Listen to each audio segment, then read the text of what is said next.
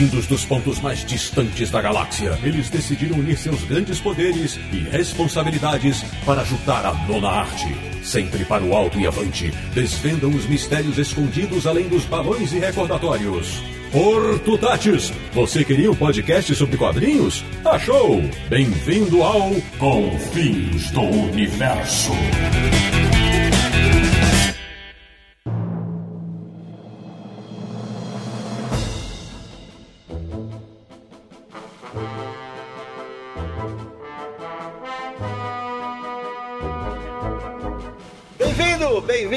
Começando mais uma edição de Confins Universo, o podcast de quadrinhos que já viajou do Tibete à Lua na companhia de um jovem repórter e seu cachorro. E o Confins Universo é o podcast do Universo HQ, o site que conhece mais impropérios que o Capitão Haddock. www.universohq.com E com mil milhões de borrascas, o programa de hoje vai analisar, tintim por tintim, um dos maiores personagens dos quadrinhos mundiais. Eu sou o Sidney Guzman, falo de São Paulo e preciso admitir, várias vezes eu quis esganar o professor Girassol. De Petrópolis, no Rio de Janeiro, o cara que sempre quis ter um cachorro chamado Milu. Samir Naliato. Prepare-se porque hoje é dia do Sérgio fazer a festa. Da República de Piranga em São Paulo, o homem que é mais atrapalhado que os Dupont e Dupont juntos, Marcelo Naranjo. Estive perdido no mar por um tempo, descobri o segredo do licórnio e estou de volta. De Luxemburgo, na Europa, o nosso correspondente internacional, a única pessoa do planeta que sabe o nome verdadeiro do Tintim, Sérgio Contespot.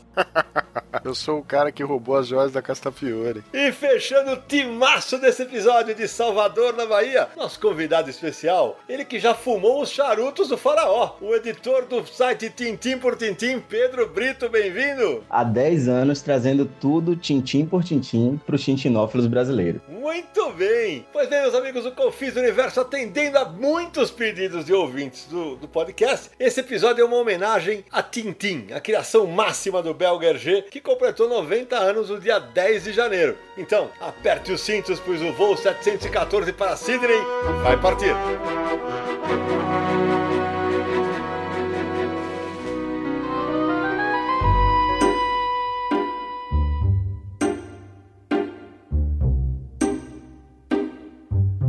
Volta ao Confins do Universo, antes de começarmos o papo sobre Tintim, meu amigo Samir Naliato, quem está nos apoiando no Catarse, quem quer nos apoiar no Catarse, entre para essa campanha, explica pra galera como é que faz. Vamos explicar tudinho, tintim por tintim, não é mesmo? Nesse comecinho do podcast sempre deixa os recadinhos, então nosso primeiro recado é catarse.me barra Universo HQ, que é a nossa campanha de financiamento coletivo. É uma campanha do tipo recorrente, ou seja, funciona como uma assinatura. Você começa a colaborar e todo mês apoia com aquele valor que você escolheu. O mínimo é cinco reais e o máximo você escolhe. Nós temos uns planos pré-definidos, mas você pode escolher um outro valor também. Nesse endereço, catarse.me barra Universo HQ, você vai encontrar todos os detalhes, os motivos da gente ter criado essa campanha, os planos de apoio, as recompensas, o vídeo do Sidão explicando, também tem explicação lá em texto. Qualquer dúvida você pode entrar em contato com a gente também, não tem problema nenhum. E vê lá, indique para seus amigos, veja todas, todas as opções disponíveis e nos apoie e divulgue também. Segundo recadinho, camisa do Confins do Universo que está à venda no site As Baratas, www.asbaratas.com.br, com a estampa bonitona lá desenhada pelo Daniel Brandão, com o quarteto do Confins do Universo desbravando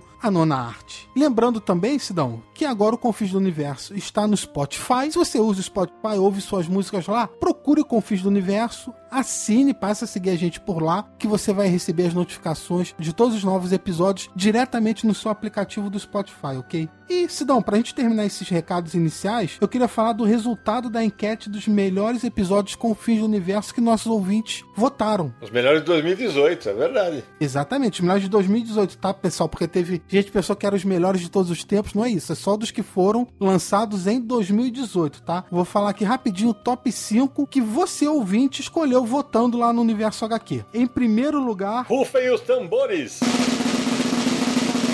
Episódio 65, Alan Moore, o Mago dos Quadrinhos. Em segundo lugar, episódio 57, Mercado Editorial em Crise. Em terceiro lugar, episódio 45, Vertigo, 25 anos. Em quarto, episódio 51, Superman, 80 anos. E em quinto, episódio 53, Histórias de Editor 2 com o pessoal do Pipoque Nanquim. E esquecendo a modéstia um pouquinho, foram grandes episódios. A gente teve muito episódio bacana no ano passado. E agradecer a todo mundo que não só nos ouve, mas foi lá votar na pesquisa que a gente fez. Bom, antes de a gente pegar o voo 714 para Sydney, como eu falei, para quem não entendeu, para quem não é um leitor de Tintin, esse é um dos álbuns do personagem. Eu quero aqui fazer uma apresentação mais detalhada do meu amigo Pedro Brito. Pedro, é, quando ele começou a conversar para você participar, você me contou uma curiosidade e isso é uma das partes mais incríveis. Você, diferentemente de nós quatro, é um cara que virou fã a partir do desenho animado, não é isso? É isso mesmo. Eu conheci Tintim através da série da TV Cultura nos anos 90. E aí, alguns anos depois, na adolescência, comecei a procurar na internet conteúdo a respeito de Tintim. Até então não tinha nenhum dos álbuns. Não encontrei nada em português praticamente. E aí, em 2008, eu resolvi criar o meu próprio blog é, para poder trazer para os fãs brasileiros as informações, principalmente a respeito do primeiro filme de Tintim. E uma curiosidade interessante é que o blog ele começou com o nome Blog As Aventuras de Tintim. Tá. E dois anos depois, é, eu mudei para o nome atual, Tintim por Tintim, porque, claro, né, com medo de levar aí um processo. A gente conhece aí os, os herdeiros de EG. E, e, Pedro, depois disso, em que momento que você começa a correr atrás dos álbuns? Então, eu comecei a correr atrás dos álbuns em paralelo à criação do blog. E aí, primeiro eu fucei Mercado Livre, sebos aí na internet. Meu primeiro álbum foi o Os Charutos do Faraó, que inclusive é um dos álbuns que eu tenho aí um, um, um apego emocional, talvez até mesmo por ter sido o primeiro deles. Agora, meu amigo Sérgio Codespot, então vamos começar o bate-papo sobre Tintim.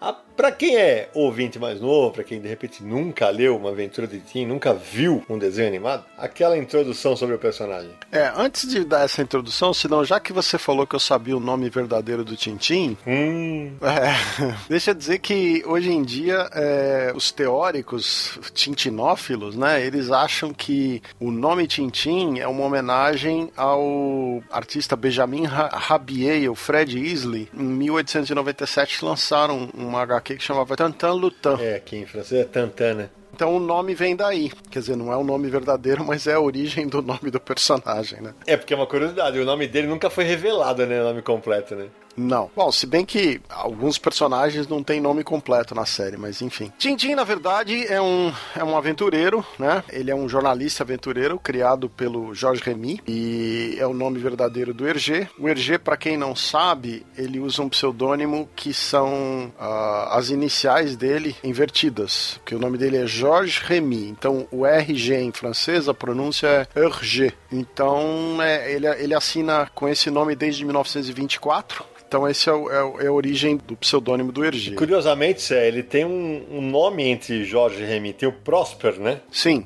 o nome completo dele é Jorge Prosper Remy. Então, uh, o Hergé nasceu em 22 de maio de 1907 no distrito de Etterbeek, em Bruxelas, né, na Bélgica. Começou a trabalhar já com 15 anos. Ele passou a fazer umas ilustrações para um periódico chamado Jamais Access, que é, é nunca demais, né? Depois, em, em, em, abril, ele começou, do mesmo ano, 1922, ele começou a colaborar com a revista O Escoteiro Belga, Le Boy Scout, Le Boy Scout Belge, que depois era o nome da revista. E isso é importante lembrar uma coisa, né? Naquela época, na década de 20, a cultura do escotismo era muito forte na Bélgica, era um negócio muito importante na Bélgica. A questão também do movimento católico cristão na Bélgica era um negócio muito forte. Então, a associação dessas coisas vai ter um impacto muito grande na carreira do Hergé. Esse escotismo tinha um impacto grande, a questão também do, das publicações de origem cristã, que é o caso do jornal é, Le XXe siècle, que é o século XX, que é o jornal onde ele começa a trabalhar em 1925, já assinando como Hergé, e é onde viria a sair a primeira aventura do Tintin. Ele começa trabalhando no jornal antes de existir o suplemento que era o Le Petit Vingtième, né, que é o, o Pequeno Século XX, que é onde saiu a primeira aventura do Tintin. E ele começa nesse jornalzinho trabalhando como é, fazendo um serviço meio de administração, lidando com assinaturas, né. Enquanto isso ele continua colaborando com aquela revista belga, onde ele lança o personagem Totor uh, Le Chef de la Patrouille de Hanneton, que era um escoteiro que era chefe de um grupo de escoteiros. E Hanetons é um tipo de besouro que tem muito no verão aqui, né? É, em 1926 ele foi para o serviço militar, se graduou como sargento, né, na infantaria ligeira. Depois, em 28, ele começa no Petit 20M e é onde surge o suplemento em, em 1 de novembro de 1928 e ele é responsável por todo o suplemento, não só pela parte do Tintim, mas toda a parte de material do suplemento, qualquer ilustração, diagramação, trabalhar com os clichês e tudo. E ele, nessa estreia, ele desenhava uma série de personagens que não são dele, na verdade, e que se chamava Floop, Nenes, Pousset e Cochonet. E esse material era escrito pelo Armand Esmet, usando o pseudônimo Smetini, ele era um correspondente esportivo do jornal e quando tinha o suplemento, começou o suplemento é, infanto-juvenil, ele fez essa série, que não é uma série popular nem nada, era uma, um negócio bem meia boca, e o Hergé que ilustrava. Depois tem uma outra data importante que é em 30 de dezembro de 28, que ele faz as duas primeiras tiras onde ele integra os balões dentro do quadro com os personagens, porque até então era comum naquela época as tiras serem no estilo do Flash Gordon, por exemplo. Isso. Onde você tinha a ilustração com o texto embaixo como se fosse uma legenda. A primeira vez que o Hergé começa a integrar o balão dentro da arte do, dos quadros, na tira, foi na revista Le Sifflet. E finalmente, em 10, 10 de janeiro de 1929, Tintin no suplemento Le Petit 20 do jornal é, Le 20 Siècle, né? Primeira aventura era Tintin nos países sovietes e saiu no número 11 do suplemento, né? A história era publicada em série e era só terminou no dia 8 de maio de 1930. Ô Sérgio, como é que era publicar essas tiras? Era uma tirinha mesmo? Era uma página da história? Ah, isso é importante de dizer, porque essa é uma peculiaridade editorial que é interessante de contar para os ouvintes. Então, no, originalmente, todas as aventuras do Tintin elas foram pré-publicadas, que é como eles chamam aqui no mercado europeu, num jornal ou num suplemento ou numa revista. Isso significa que o formato original desse material às vezes difere do formato do álbum. No caso dessas tiras, eram duas páginas não formavam um, o que a gente chama de spread, ou seja, não era uma página que formavam uma coisa horizontal, uma do lado da outra. Eram duas páginas colocadas numa página central do jornal, do suplemento, e editadas sempre dois a dois. Dois a dois que você fala, Cé? Duas fileiras, não é isso? Duas páginas inteiras mesmo. Tá. A história era muito longa, então o número de, de páginas finais dos álbuns passava de 100, 120, 130 páginas. Era um número grande porque ele não tinha. Ele estava comendo no começo começo da carreira, ele não sabia o que ele estava fazendo. O que dava 50 semanas ou 60 semanas de publicação, né? É, era um tempo bem longo, até porque publicando duas páginas de cada vez para fazer uma história longa, como ele estava desenvolvendo, era, não era um negócio fácil, né? E aqui eu, eu quero dar um contexto rapidinho antes da gente começar o papo, só para o ouvinte se situar. Nós estamos falando de 1929. Não tinha internet, não tinha televisão, tá certo? Os meios de comunicação eram basicamente telégrafo e carta, né? O rádio era uma coisa que, que já existia, mas eu não sei até que ponto isso estava difundido uh, em todos os lugares da Europa ainda, porque isso nós estamos até antes aí da Segunda Guerra, onde o, o rádio teve um papel mais importante. Uh, a Bélgica tinha colônias na África, era uma cultura muito diferente da de hoje. Então nós vamos discutir aí histórias e situações que são consideradas hoje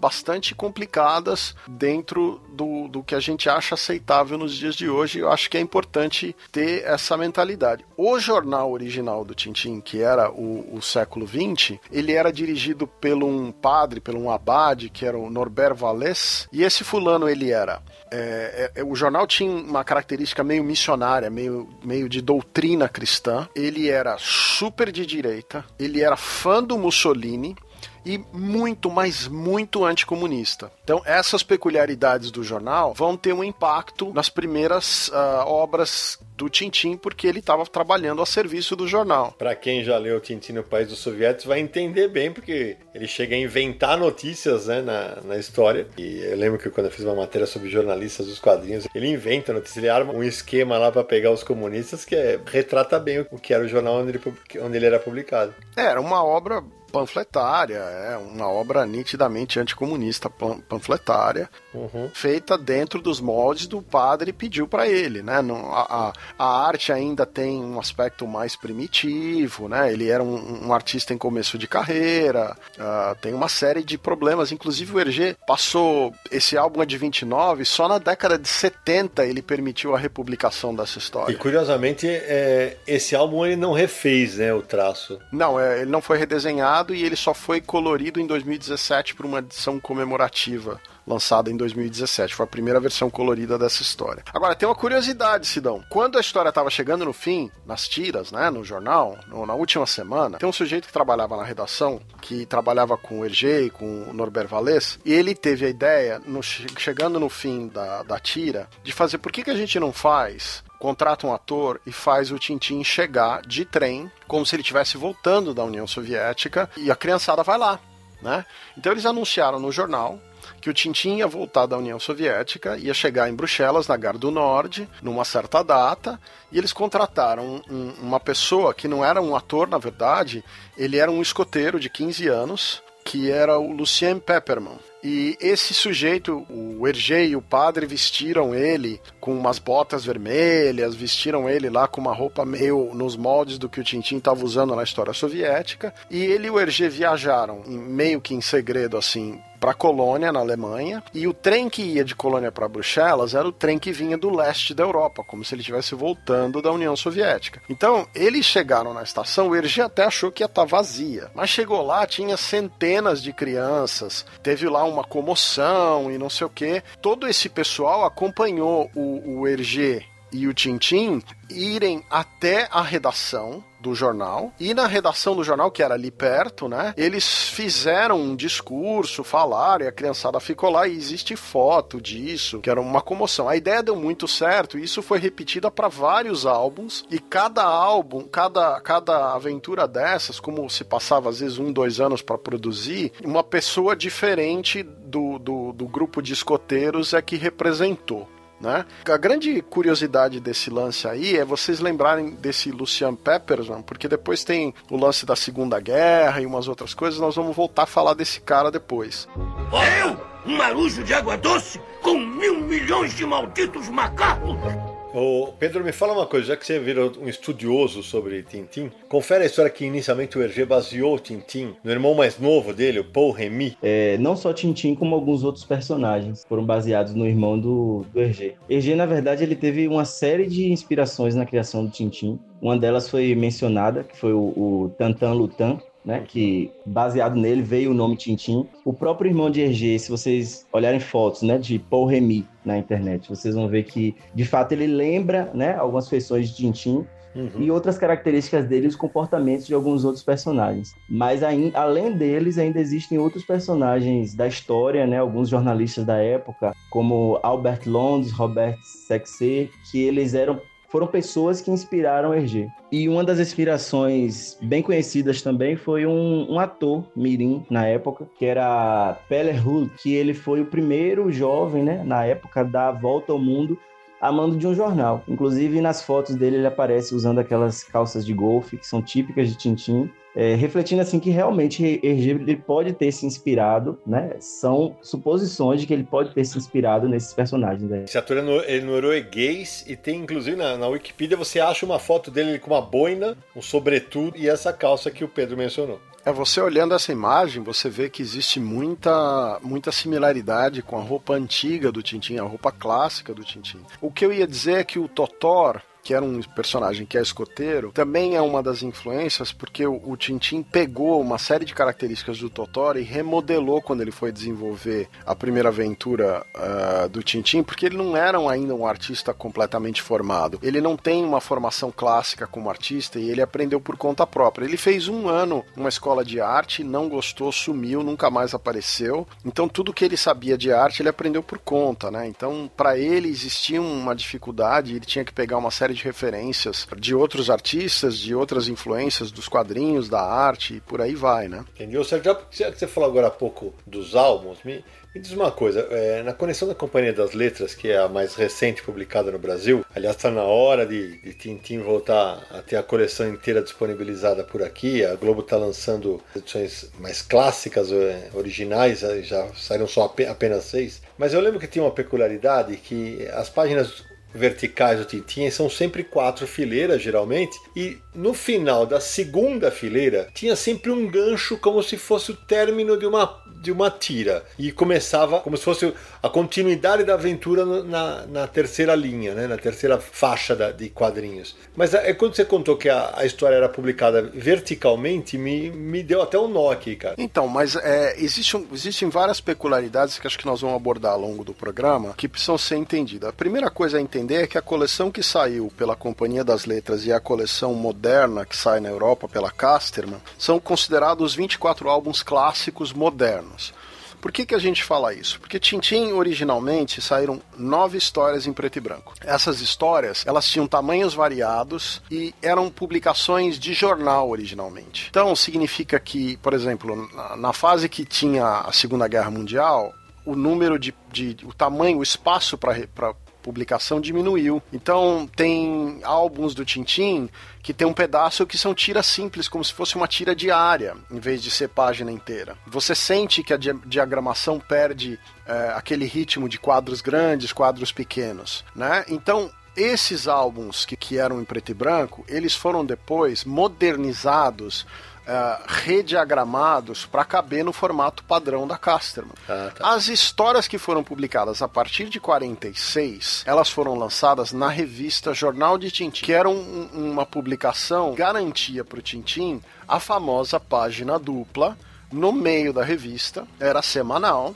e aí o Hergé tinha a chance de fazer várias brincadeiras. Né? Essas histórias elas não foram reformatadas no sentido da, da diagramação. Existe uma exceção, que as primeiras, como elas eram página dupla, frequentemente elas formavam é, o que a gente chama hoje em dia de um spread, uma página dupla integrada, sabe? Ela aqui na Europa se chama formato italiano. Elas eram mais na horizontal do que na vertical, quando você põe uma do lado da outra. Então, por exemplo, o Tintin e o Templo do Sol é nesse formato. Então, essas histórias para sair no álbum da Casterman também tiveram que ser reformatadas Aqui na Europa você encontra uma edição facsímile em formato italiano que o álbum é deitado. Então, assim, é difícil de você saber qual a razão de ter um quadro fazendo o gancho da piada no meio da página, sem você me dizer qual que é a história exata, porque depende do tipo de publicação que ela estava saindo. Ô Sidney, só para ilustrar o que vocês estão conversando, você falou que nas edições da Companhia das Letras eram quatro fileiras de tiras, né? Só para comparar, se você pegar a coleção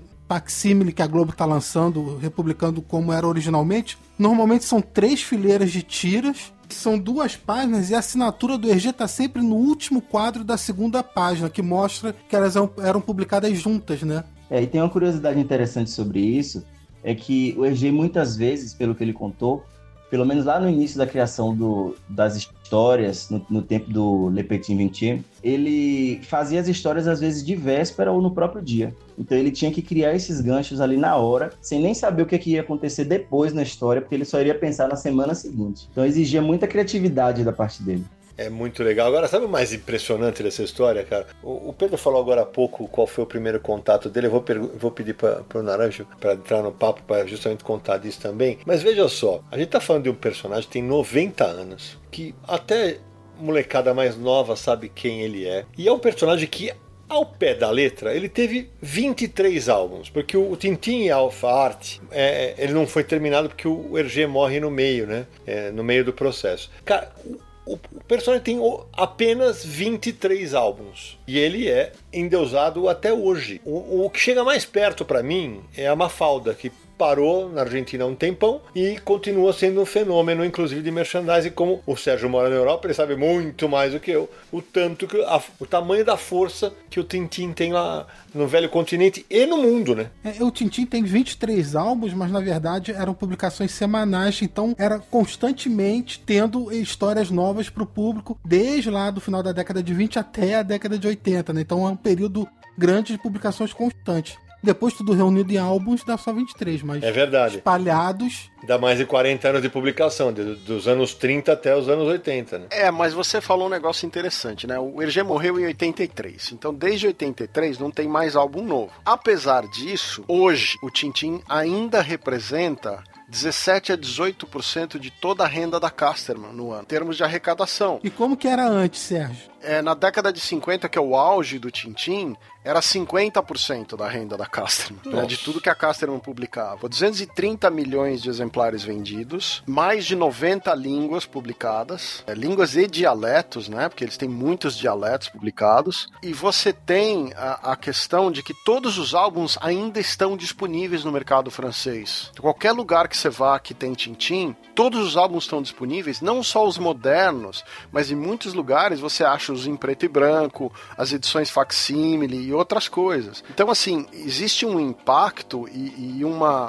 afinidade com o personagem, tanto na Bélgica quanto na França, que é muito grande. Eles fizeram uma pesquisa uma vez e descobriram que 44% dos- das habitações francesas tinha pelo menos um álbum do Tintin.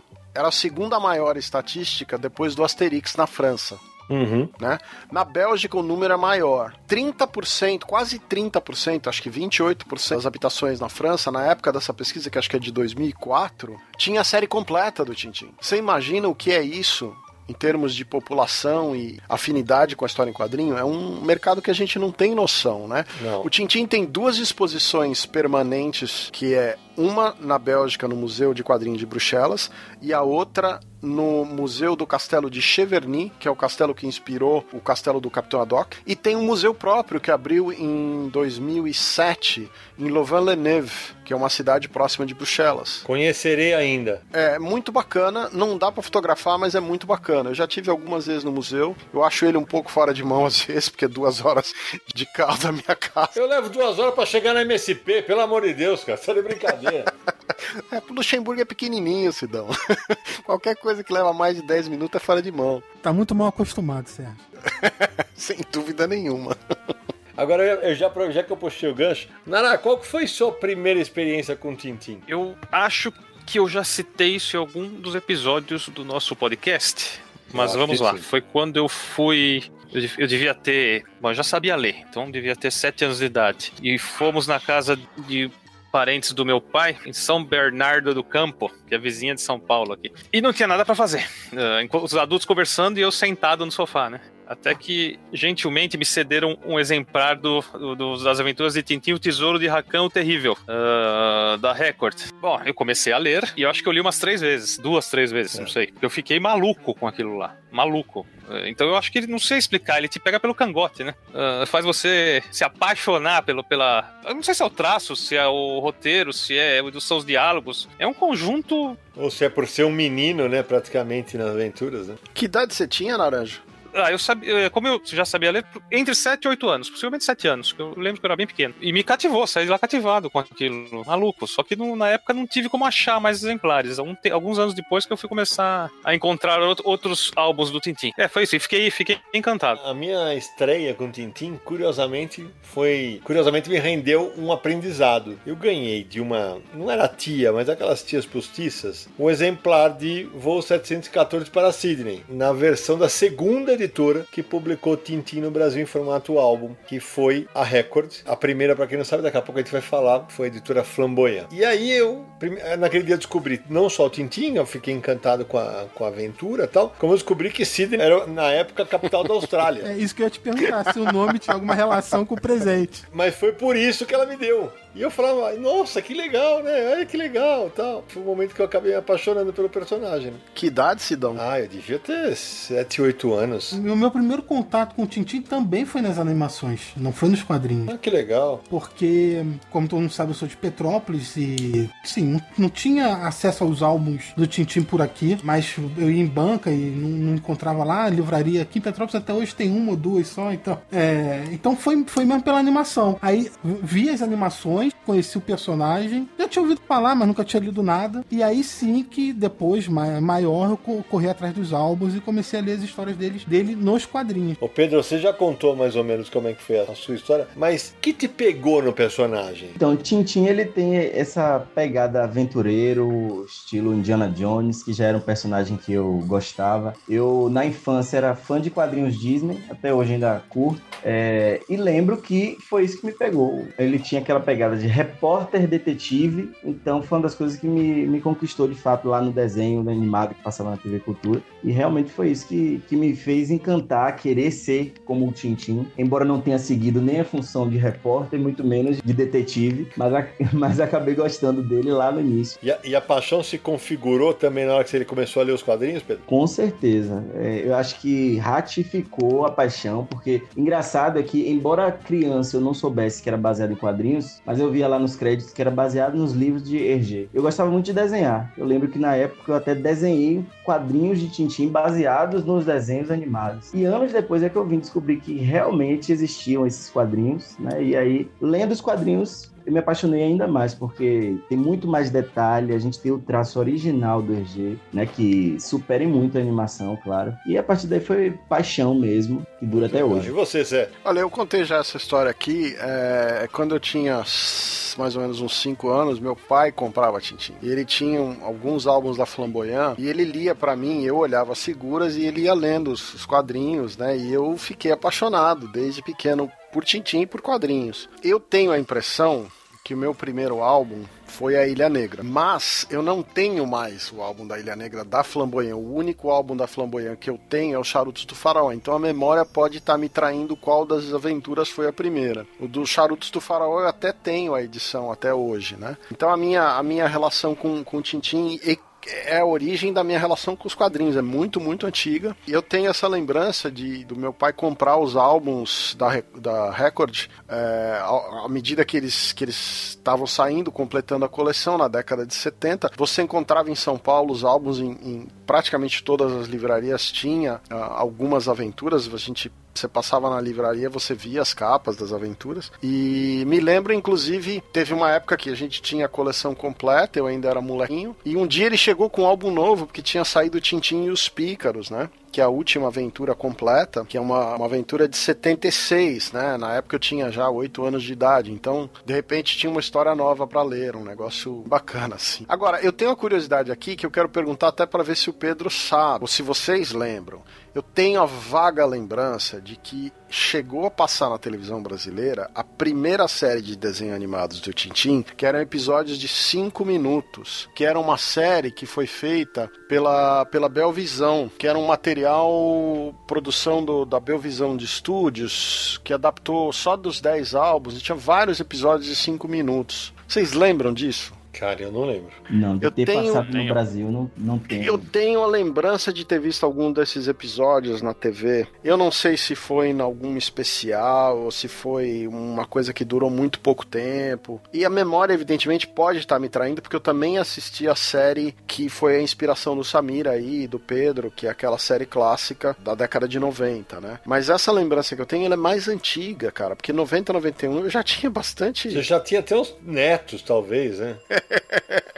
É, se eu tivesse filho, teria neto já. Mas não, ainda não é. Não tô nesse pique, não, Sidão. Mas eu não lembro, porque você, vocês devem lembrar que a Mafalda que você citou tinha os desenhos de curta duração que passavam até na Globo, né? Eu acho que o Tintim teve um negocinho curto desses num canal. Eu não lembro mais se foi na Cultura ou se foi no, na Tupi. Eu já não lembro. De verdade, não lembro, mas para o nosso ouvinte que é mais novo, que de repente conheceu, confins, conheceu a gente pelo Confins Universo e não pelo Universo HQ, se você entrar no campo de busca do, do Universo e colocar Tintim, você vai achar dezenas de artigos do Sérgio. É, e, e do Sidney.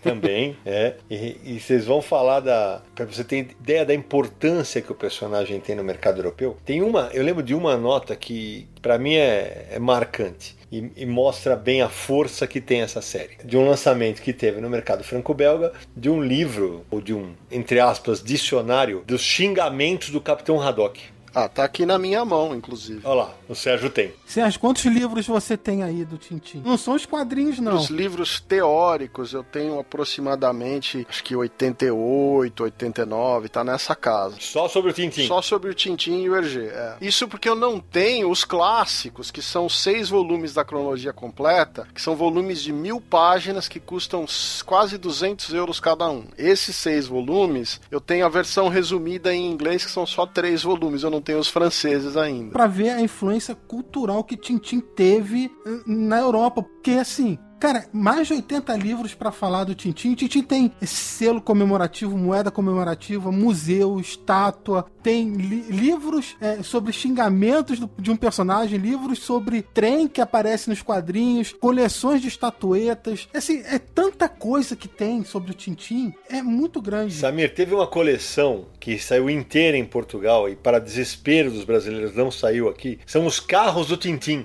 É. Um sonho de consumo, né? Eu tenho umzinho aqui que eu consegui importar, mas de fato é um sonho de consumo, porque aqui no Brasil a a própria coleção que saiu aqui de figuras foi meio desordenada, não vieram todas as figuras dos personagens. De carros também, acredito que seja um pouco difícil de chegar por aqui. Eu tenho alguns dos carros, ganhei de uma amiga querida, Maria José Pereira, uma editora portuguesa de quadrinhos. E o mais legal dessa coleção é que vinha naquela caixinha retangular, o fundo é sempre um cenário da HQ em que o carro aparece. É um sonho de consumo. Essa coleção que o Pedro se referiu de figuras, de miniaturas, saiu aqui no Brasil pela Planeta de de Agostini há pouco tempo, foi 2016. Sim, mas saiu bem pouquinhos exemplares. Sim, sim, sim. Olha, saiu aqui, é, aqui sai com frequência álbuns especiais do Tintim, baseado nessas, nesses temas que vocês estão falando. Então, por exemplo, tem um álbum que chama Tintim e os Automóveis. Então, eles listam todos os carros que aparecem na série do Tintim, quais são os modelos, quais foram as referências, de onde que veio, a lista dos carrinhos que foram lançados em, em formato de merchandising, de estatueta. Depois tem Tintim e os barcos, Tintim e os portos, Tintim e os aviões, Tintim e os trens, Tintim e os animais. Tem um uma infinidade dessas, eu coleciono evidentemente todas, e tem um livro que representa muito isso, que é o seguinte, tem um livro sobre a bibliografia do Tintim. É um livro de mais de 300 páginas, cujo único propósito é listar os livros que falam do Tintim. Cada página tem um ou dois lançamentos é para você ver a dimensão que o tema Tintim ele pode chegar, né? Porque além dos livros oficiais, ainda vez por outra saem publicados análises né, sobre o papel da mulher, a fala da mulher dentro das aventuras de Tintim, além de diversos outros, outros temas, né, até mesmo sobre a vida, a origem, a história obscura da família de Hergé. É bem abrangente quando, quando o tema é Tintim. O mais engraçado, Pedro, é assim, beleza, a gente tá falando, ah, Tintim, porque quando a gente fala de, um, de uma série de quadrinhos, e isso é, é natural, sempre se comemora o personagem protagonista. Em 2011, o Sérgio fez uma matéria para o Universal aqui, o jornal belga Le Soir comemorava os 70 anos do Capitão Haddock. Sim, sim. Quer dizer, é, olha, olha a loucura. Porque tu não fala, ah, o Haddock tá desde o começo. Não, o Haddock ele participa de 16 dos 24 álbuns. E aí imagina, os caras estão comemorando o aniversário, faz capa do jornal, é, comemora os 70 anos de um coadjuvante. E é, e é nesse daí que, é exatamente nessa nota, que tem a, o livro L'Integral de jurrons do Capitão Haddock, que são os xingamentos dele. Tem um palavrão legal aqui, ó. Extratos de cretinos dos Alpes. Seus bugres! Bom, o, o que é bacana nesse livro dos xingamentos é o seguinte, porque os xingamentos do Adoc, todos eles são palavras de dicionário. Tem ornitorrinco. É, eles não são necessariamente xingamentos no sentido da palavra, eles são tratados, não são ofensas, né? Então, por exemplo, tem mercenário, marinheiro de água doce, marmota, megalomaníaco, tecnocrata, terrorista, né? É, cromagnon. Então, são, são palavras de dicionário que ele usa como se fosse xingamento. E o, o, o livrinho que fala isso, que é ilustrado e tal, ele tem a palavra, que é o xingamento, depois ele explica o que é a palavra e a situação onde acontece, como o Adoc usa a palavra. É, é muito divertido. Por exemplo, tem um xingamento que ele fala que é o Cyrano de quatro patas. Normalmente, quando é um, uma pessoa, um animal narigudo, entendeu? Por causa do Cyrano de Bergerac, né? Então, assim, é, é um negócio que é muito cultural né? Não é uma coisa vulgar ou não é uma coisa. Tem um aspecto educativo muito grande no material. Não é um mero entretenimento. Né? Eu acho que a razão pela série ser tão popular aqui na Europa é, em primeiro lugar, ele é considerado o pai da HQ moderna europeia, porque ele, ele criou um estilo muito popular, que é a linha clara. Todo mundo seguiu, influenciado por outros, mas né, ele, ele tinha aí umas influências clássicas, mas todo mundo seguiu a linha clara durante muito tempo. Tem muita gente aqui que é, segue o trabalho dele, inclusive gente moderna. A história, a partir do terceiro, quarto álbum, ela passa a seguir o mesmo princípio do desenho. Se o desenho era com uma linha muito simples, visando a clareza, a história também visava a clareza. Por mais complexo que fosse o enredo, por mais cheio de piadas, você não tem nenhum momento que você fica confuso de não entender o que está acontecendo naquele momento da história que você está lendo. Existia um, um, um elemento de, de, digamos, de qualquer pessoa que está lendo, qualquer criança que está lendo tem que né, pegar o bonde da história. Você não pode complicar a ponto de você não saber o que está acontecendo naquele momento. E depois existem a, a, qualidade gráfica do material, das piadas, da diagramação, a, a, questão mesmo da nona arte, da sequencialidade que ele faz, da narrativa dele, que é brilhante. É muito difícil de você pegar alguém aqui de quadrinhos que não, não é fã dele como como autor. Sérgio, o Hergé, com o tempo, ele se tornou um perfeccionista, né? O, dizem que eh, quando ele supervisionava tudo, quando ele passou a ter equipes, ele exigia os, os mínimos detalhes cuidadosamente, é isso mesmo? Vou aproveitar e emendar na pergunta do Naranja. Ele sempre assinava sozinho, né, Sé? Mas ele teve equipe, né? É, mas assim, a equipe dele começa bem mais para frente, né? Ele começa a ter um assistente é, na década de 40, depois ele tem uma equipe montada já em 46, e essa equipe toda ela trabalhava com a pesquisa das referências, desenhando coisas que não eram essenciais da história. O EG ele escrevia toda a história, ele desenvolvia a maior parte do material e ele fazia a decupagem e os desenhos básicos. Então, existiam alguns álbuns com muita influência de alguns desenhistas, como é o caso, por exemplo, do Edgar Jacobs, que é o cara do Blake and Mortimer. Tem uns uns, uns 3, 4 anos que eles trabalharam juntos e tem alguns álbuns que a influência desse cara é grande. E ele chegou a querer perguntar pro EG se dava para dividir o crédito e o EG não quis, parou de colaborar com o Tintin. Depois, quando saiu a revista do Tintin, ele desenvolveu Blake and Mortimer para a revista do Tintin. E o outro caso é o Bob Demure, que era um desenhista do estúdio Hergé e que quando a Ilha Negra foi lançada na Inglaterra pela primeira vez, foi na década de 60. E os, o editor inglês não queria publicar a aventura, porque a aventura original, o desenho era da década de 30. Então o Bob Demure foi enviado para a Inglaterra e para a Escócia para fotografar, fazer pesquisa. Ele voltou e praticamente redesenhou a Ilha Negra praticamente sozinho. Né, em cima do material original. Então é um álbum que tem a assinatura do Hergé, porque é a história original, o desenho original, mas os cenários e os objetos e os carros e as coisas são todos redesenhados pelo Bob Demure, né? São dois exemplos clássicos uh, de gente que colaborava. O que o Hergé teve muito foi colorista. Quando a Casterman começa a publicar o material em cores, Uh, o Hergé não era comum um quadrinho em cores, né?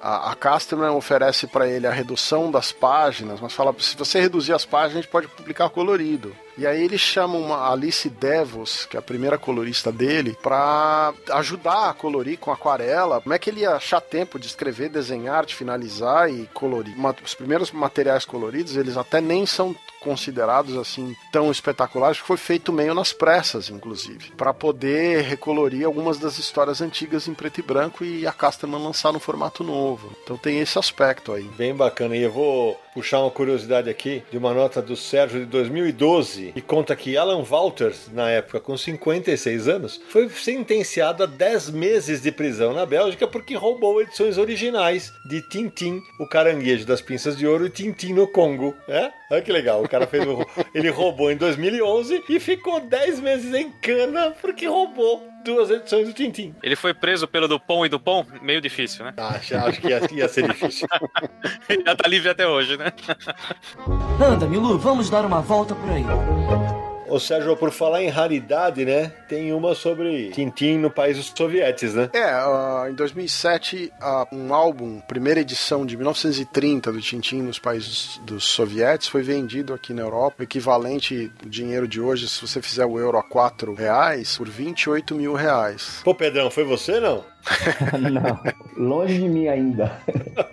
Ô Pedro, já que a gente tá falando de álbuns aí, e o Sérgio falou em reais, né? Uma curiosidade, porque a gente falou agora há pouco da Record, da Flamboyant, que foi a primeira editora que publicou no Brasil. A Companhia das Letras foi a única que lançou todos os álbuns, mas aí o nosso ouvinte vai, vai lembrar que eu falei agora há pouco, são 24 álbuns, e a coleção da Record tem 25. Explica por quê, Pedro? Isso. É, dentro da coleção da Record, eles têm as versões em álbum dos dois filmes com atores de Tintim, que é o Tintim e o Mistério do Tozão de Ouro e Tintim e as Laranjas Azuis. Então são duas versões com fotos e texto, não são quadrinhos, são fotos e texto baseados nesses dois filmes da década de 60. São curiosamente como se fossem fotonovelas e são duas aventuras que não existem nos quadrinhos, né? Exato. Foram roteiros criados direto para o cinema. O primeiro saiu em 61, o segundo saiu em 64. Tiveram um relativo sucesso, mas até onde eu tenho conhecimento, pelo menos, não, nunca chegaram ao Brasil, embora em alguns grupos aí é, existe comentário de que houve uma exibição privada no Rio de Janeiro, lá na década de 70, porém eu desconheço se é um fato, mas lá fora ele fez um relativo sucesso. O ator que fez o Tintin, ele até hoje é, ele é conhecido, reconhecido, né, pelos fãs ao redor do mundo. Vale citar mais uma quadrinização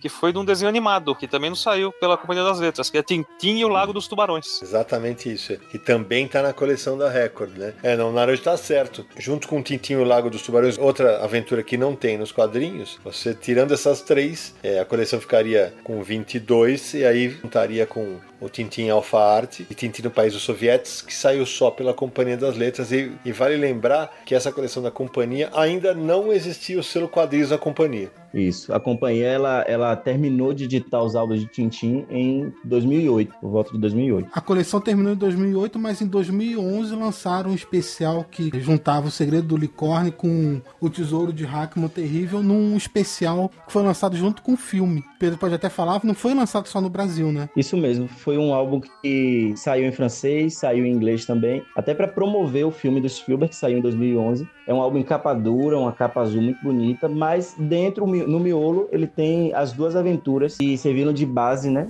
para o roteiro do filme, junto com o Caranguejo das, ten das Tenazes ou das Pinças de Ouro, que é aí o segredo de, do Licórnio e o Tesouro de Racão Terrível. É, essa foi a última edição da Companhia das Letras e depois só voltaria em 2016 pela Globo. Agora, eu queria até aproveitar para perguntar, porque vendo a ordem de lançamentos da Companhia das Letras e também da Globo, eles nunca lançam na ordem que foram produzidas originalmente as histórias, né? Por que vocês acham isso? Na minha opinião, tem muito a ver com a questão comercial. Eles normalmente lançam, se você observar, álbuns com maior apelo. Por exemplo, a Companhia das Letras, ela não lançou o Tintin no país dos sovietes primeiro. Por quê? Um álbum preto e branco, um álbum do início da carreira de Hergé, que ainda não era tão conhecido assim. Depois de um intervalo, a Record ela parou de publicar os álbuns lá na década de 70. Então, depois de um intervalo aí de né, quase 40 anos de sem publicações, talvez iniciar por um álbum desconhecido do grande público e pela primeira vez no Brasil não fosse tão estratégico assim. E aí Tintin no país do soviético chega por último, junto com Tintin Alpha Art no ano de 2008. Eu acho que o lado comercial pesou muito, né? Até para criar uma expectativa. O primeiro e o último álbum saírem juntos, acredito que isso tenha sido um dos fatores. Ô Pedro, mas a versão da Globo, por exemplo, eles começaram. A Globo lançou três livros em 2016: Tintin no Congo, Tintin na América e Os Charutos do Faraó. E no ano passado, em 2018, quase dois anos depois, mais três: O Lotus Azul, A Orelha Lascada e A Ilha Negra. Esses não estão na ordem? Tirando, é claro, a primeira?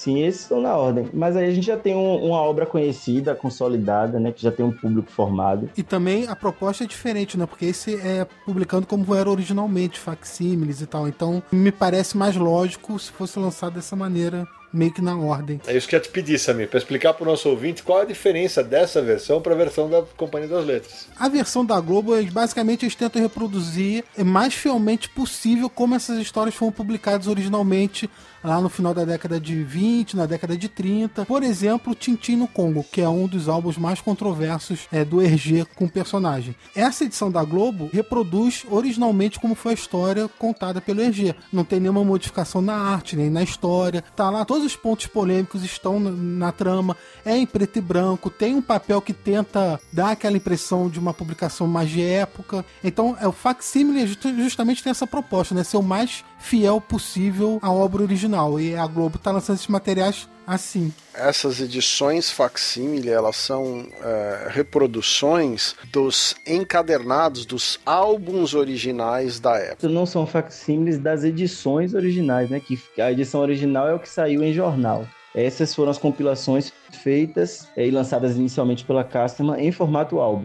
É, o, o, existe um caso, por exemplo, do Tintin no Congo, em francês, que é Tintin na África em português, que se não me engano tem 139 páginas na versão clássica de jornal e 138 na versão do álbum, por uma questão simples de paginação. Publicar 139 páginas era um número né, ímpar ali para você colocar no álbum. Então eliminaram, se não me engano, a página 99 do álbum, reformataram. Sérgio, só para complementar, a Record realmente lançou como Tintin na África, mas a Companhia das Letras e a Globo já mudaram o nome para Tintin no Congo novamente. Embora Tintin no Congo seja a versão lançada pela Globo Livro, seja um facsímile da compilação em álbum, álbum, mas a capa que eles utilizaram não é da versão original em álbum. Eles usaram a capa de uma edição de 1937, sendo que o álbum ele saiu pela primeira vez em 1931 e tinha uma arte diferente. Ao invés de ter aquela arte clássica do Tintin no, no Ford, né, naquele carro antigo, com a girafa lá no fundo, ela trazia uma capa diferente, uma capa branca. Foi publicada em 1931 com Tintin num traje de caçador, Milu e lá atrás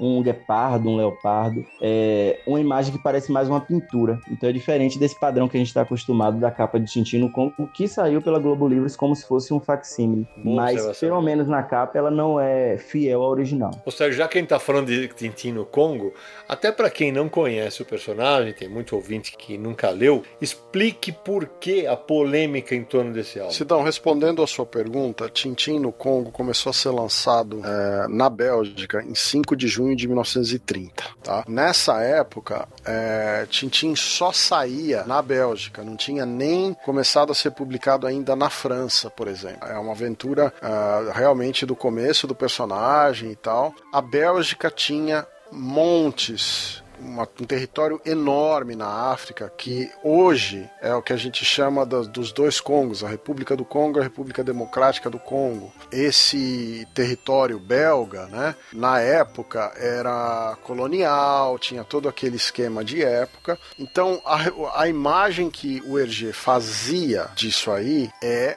a imagem da época. Ele não tinha acesso para ir viajar para a África, então ele tinha que contar com relatos de pessoas que estiveram lá, os livros e as revistas da época e a visão dessas, dessas pessoas e dessas coisas era paternalista, colonialista, era uma coisa uh, racista. Existia uma imagem que o africano era inferiorizado e tal. Não existia a menor relação do, por exemplo, do homem caçador com os animais, a questão ecológica, né, a questão da, de respeito dos animais, ela não estava ainda posicionada. Os grandes caçadores eram homens famosos e tal. Então o Tintin faz todas essas coisas que são consideradas hoje completamente fora de contexto e inapropriadas. Inclusive tem uma curiosidade, tem uma página da história onde o Tintin está ensinando, dando uma aula para os congoleses, né? Numa sala de aula apontando para a lousa. Na versão original ele está falando, olha, esse é a nossa pátria, a Bélgica. Congo era uma colônia belga. Na versão moderna ele está dando uma aula de matemática. Mas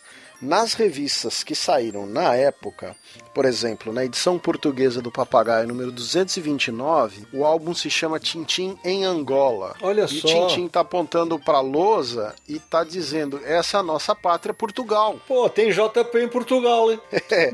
E o mesmo aconteceu na Suíça, na França são exemplos de que a mentalidade colonialista e a adaptação da série para a época fazia parte do imaginário da população e do contexto do Hergé. O Hergé se desculpou dessa história numa entrevista com famosa com Numa Sadol na década de 70, em 79, e perguntado sobre essa história, ele falou: Olha, eu me arrependo um pouco dessa história porque eu não tinha o, conhecimento do, da África, nunca tinha viajado. As informações que eu tinha de época eram, como eu expliquei já aqui naquelas circunstâncias de jornal, revista da imagem dos outros. Então, o que eu fiz do Tintim com os animais era uma coisa muito cruel, que eu acho que não deveria ter feito. Essas histórias foram modificadas. Então, ele não é essa e, e, e o Tintim no país dos sovietes eram duas aventuras que ele tinha, digamos, uma vergonha. É, mas o fato era... dele, dele redesenhar os álbuns foi uma busca de, por redenção da parte dele, né? Não só isso, mas às vezes exigência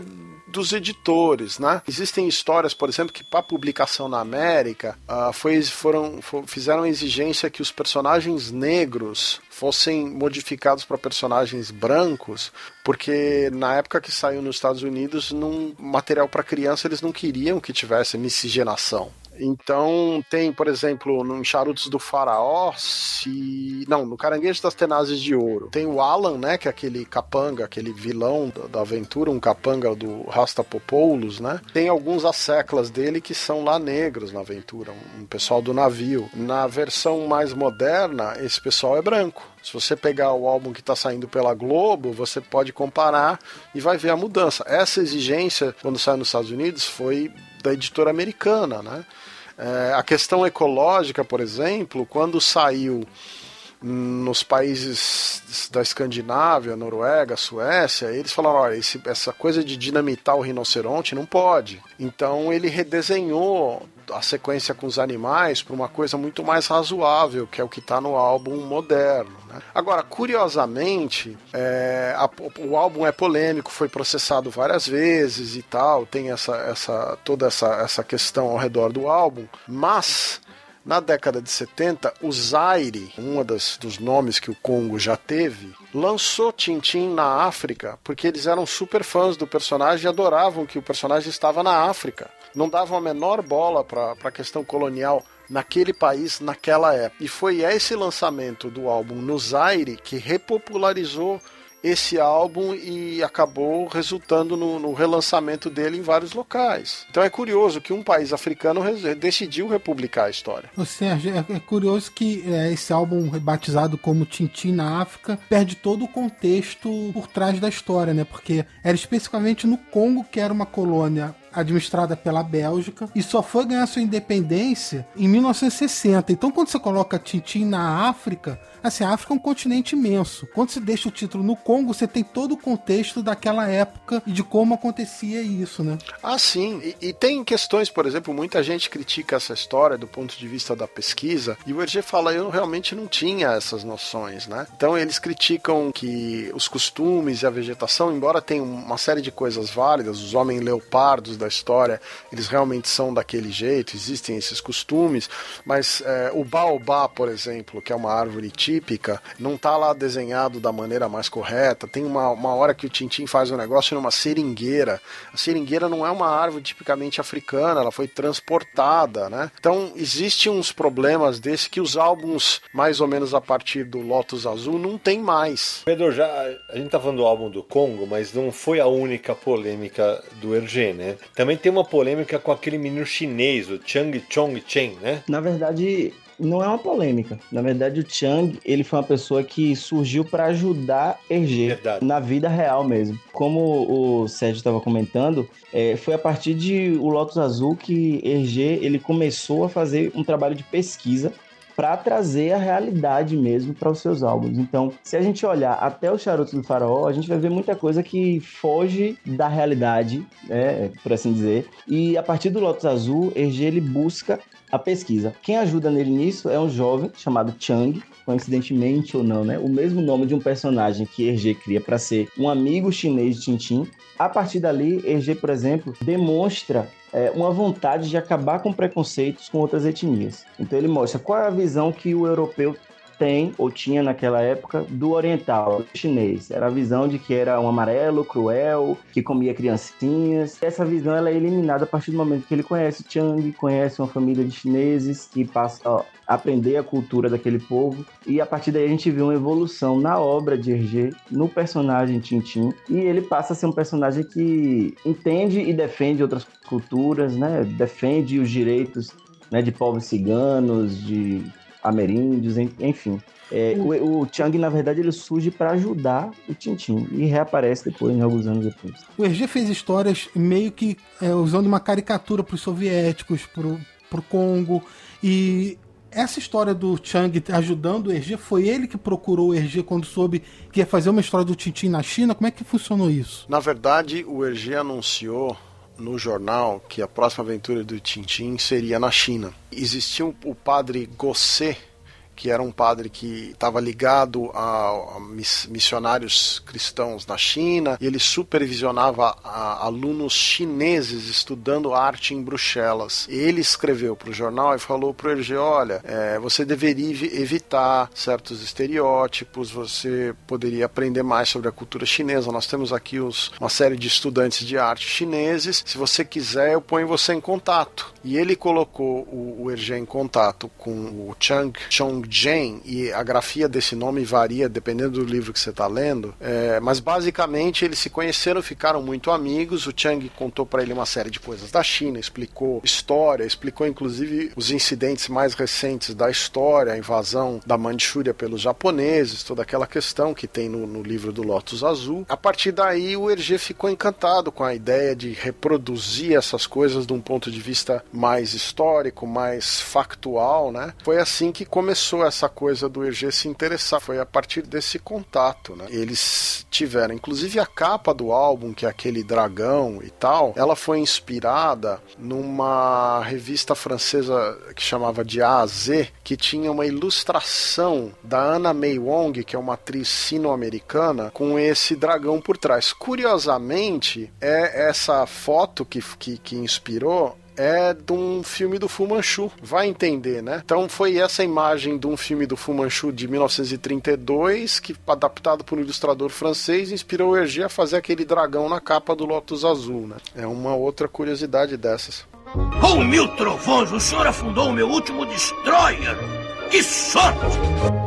Já que o Sérgio falou de uma revista aqui, é, Nara, até para te deixar desesperado, né? Porque quando você fez a pesquisa você descobriu que você não tem isso na sua coleção, né? Vamos falar um pouco de Tintin no Brasil. A gente já falou da primeira editora, foi a Flamboyant, uhum. que lançou quantos álbuns mesmo? Manda a bala aí. A Flamboyant lançou 12 álbuns entre 1961 e 1968. Na sequência, quem assumiu os álbuns foi a Record a partir de 1969, lançando tanto em capa dura quanto em capa normal. Neste meio do caminho, eu não sabia, fiquei sabendo hoje, estou chocado. A, a editorial Bruguera uh, publicou aqui no Brasil uh, uh, o Tintim semanal. Tintim com N de navio no final. em 26 edições. E eu nunca tinha visto isso. Fiquei sabendo hoje. É que, na verdade, Nara, é uma. É como se fosse o jornal do Tintim, né, Sé, que tem lá e, e publicava várias séries dentro da revista. Então, Inclusive com nome em francês, né? Tintim com N. Exato. E tem edições que tem Lucky Lucky, tem edições que tem Asterix, tem edições que na mesma edição, tá? Tintim, Lucky Lucky, Asterix. Um papai, eu não, não lembro se tem, mas se você. No Guia dos Quadrinhos do nosso amigo Edson Diogo, tem as capas desse Tintim semanal. E você, vocês vão ver que tem, não, tem um papá sim, acabei de ver, tem um papá numa das capas, tem séries, aquelas séries mais, tem Bruno Brasil, que são séries europeias que pouquíssima gente no Brasil conhece. Olha, a minha suspeita é que a editorial Bruguera provavelmente era baseada na versão espanhola, devia ter a licença espanhola de publicação das coisas da Pilote, que era a revista do Asterix, e do material da Lombard, que publicava a revista do Tintin e tinha o acesso aos materiais belgas. Então a revista juntava coisas francesas e coisas belgas. Tem é, o número 4, por exemplo, traz Blake Mortimer na capa. Então, quer dizer, foi mais uma das novidades. E aí depois, né, Nara, só vai voltar depois da Record pela companhia. É, tem um hiato grande dessa publicação, na verdade, né? Exato, como nós já comentamos, a Companhia das Letras, a partir de 2006, assume a publicação da série, publicou, inclusive, posso dizer que os álbuns foram muito bem editados. É a coleção que eu tenho aqui em casa, que é bem bacana. E depois da Companhia das Letras, como a gente já falou, saíram seis volumes pela Globo Livros. O que não podemos deixar de citar. Foi em 2013 e 2014, a Globo publicou Diabruras de Quick e Flupik, material do RG que o, o Sérgio, você chegou a citar esse material, né? Ou não? Sim.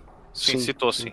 É, saiu- saíram dois álbuns em capa dura muito bonitos. Ah, e fora isso, olha que interessante. A editora Emos ah, de São Paulo publicou em, em 1972 cinco edições em formatinho chamadas Seleções Tintim, também com N de navio, ah, que publicava justamente essas séries que saíam lá fora semanalmente. Durou pouquíssimo essas edições. Ela também publicou em formato álbum, formato grande, uh, Favoritos de Tintim, com seis edições, uh, histórias fechadas do Ditador de Terango, Os Homens das, das Asas de Ouro, Os Companheiros do Diabo e dois álbuns do Michel Violent. Tudo isso em seten- em 72. É um material interessante e difícil de achar. É, esse material laranja é todo da revista semanal do Tintim, que era o Jornal de Tantan, que era publicado, né? Moçada, e para encerrar a publicação do Tintim no Brasil, ou esse capítulo desse Confuso Universo, vou citar uma aqui que pouquíssima gente lembrava. Inclusive eu tive a ajuda do meu amigo Flávio Teixeira de Jesus, roteirista da MSP. Saiu Tintim num suplemento da Folha de São Paulo na primeira metade dos anos 70. Era um suplemento chamado Quadrinho é, e saía sempre páginas preto e branco. Saía uma página preto e branco do Tintim, saía Turma da Mônica, saía Asterix e era Folha de São Paulo Quadrinho. Então também teve Tintim em jornais no Brasil.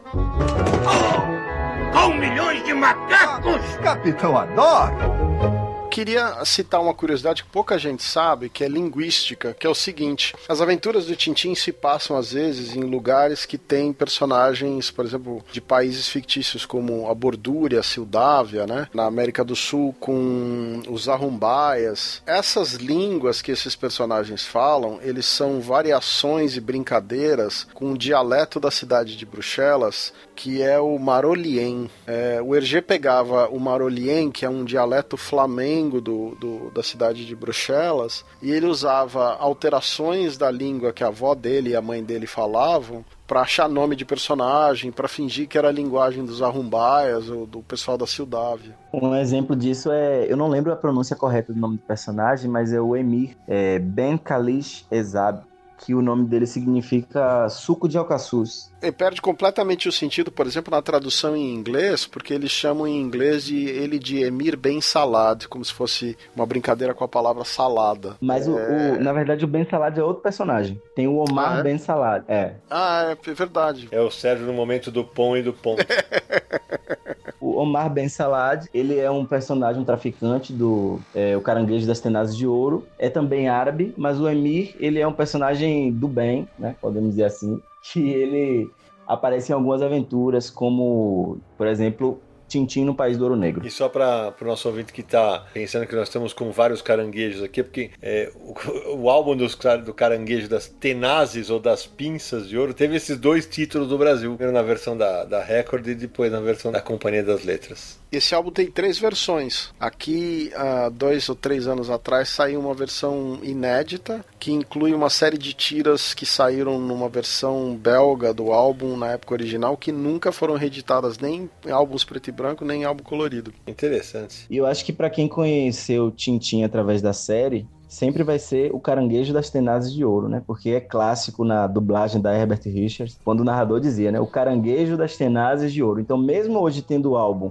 é, Tintim, Caranguejo das Pinças de Ouro, pra mim, e eu acho que pra muitos dos ouvintes talvez, seja Tintim e o Caranguejo das Tenazes de Ouro, por causa da série de TV da Nelvana que passou na TV Cultura. Agora, teve um período na história que foi muito é, importante, que influenciou diretamente a produção do Hergé nas histórias do Tintim, que foi quando a Bélgica sofreu ocupação nazista né, ali na Segunda Guerra Mundial. Isso é um período bastante complicado, bastante delicado da história da Bélgica, da carreira do Hergé e do Tintin. Quando a guerra começa em 39, por exemplo, o, o exército belga é chamado, os reservistas de 16 a 60 anos são chamados. E o Hergé, por exemplo, ele é chamado para ser instrutor de uma academia militar de infantaria. Então ele tinha que produzir as duas páginas do Tintin que ele tinha que desenhar e ao mesmo tempo tá lá no, no quartel, num outro lugar, ensinando a molecada. Ele tinha que acabava a atividade do quartel, ele ia lá fazer quadrinhos, entendeu? Mas quando quando as forças nazistas invadiram a Bélgica em maio de 1940, tomaram o poder no país, eles cancelaram diversas publicações, inclusive o jornal Le Petit 20M, 20M Siècle, que é onde saía o suplemento Le Petit 20M, e com isso o Tintin parou de ser publicado. É, o jornal Le Soir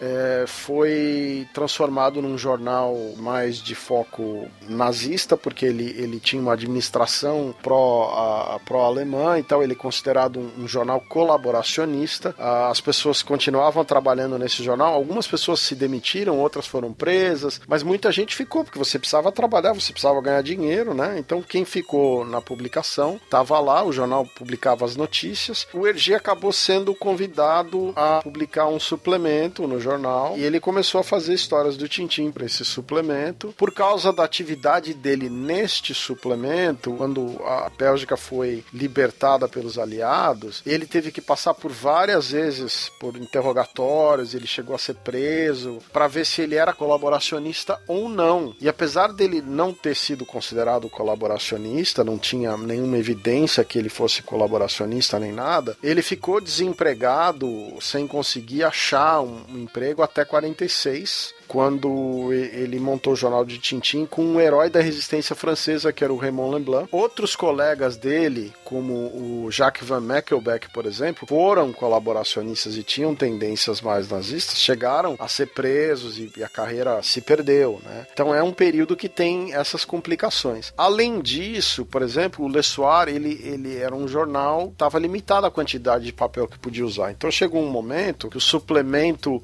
Le Soir Jeunesse, que é onde saiu o Tintin, é, foi cancelado. E aí para não cancelar a aventura que estava em curso, que era a do Caranguejo das Tenazes, justamente, Tintim passou a ser publicado com uma tira diária simples, uma tira de três quadros, uma tira de quatro quadros, dentro do jornal Le Soir, não mais no suplemento, que saía em várias páginas. Então, se vocês pegarem o álbum do Tintim, o Caranguejo das Pinças de Ouro, ou Caranguejo das Tenazes de Ouro, você vê que na parte final do álbum, ele deixa de ter quadros uh, grandes e, uma diagramação mais arrojada ali, e passa a ser tudo como se fosse tirinha clássica de qualquer aventura, de qualquer série de aventura, com três, quatro quadros por tira, né? Uma coisa muito mais é, regular, por causa dessas limitações de publicação, de papel, de censura. Esses são alguns exemplos das questões que envolviam a ocupação, né? Existem outros eventos como, como a censura, a prisão das pessoas, os, os, problemas de você. Como é que você sustenta a sua família se ninguém está te dando emprego porque você foi acusado de ser colaboracionista, essas coisas todas. Né? Para o nosso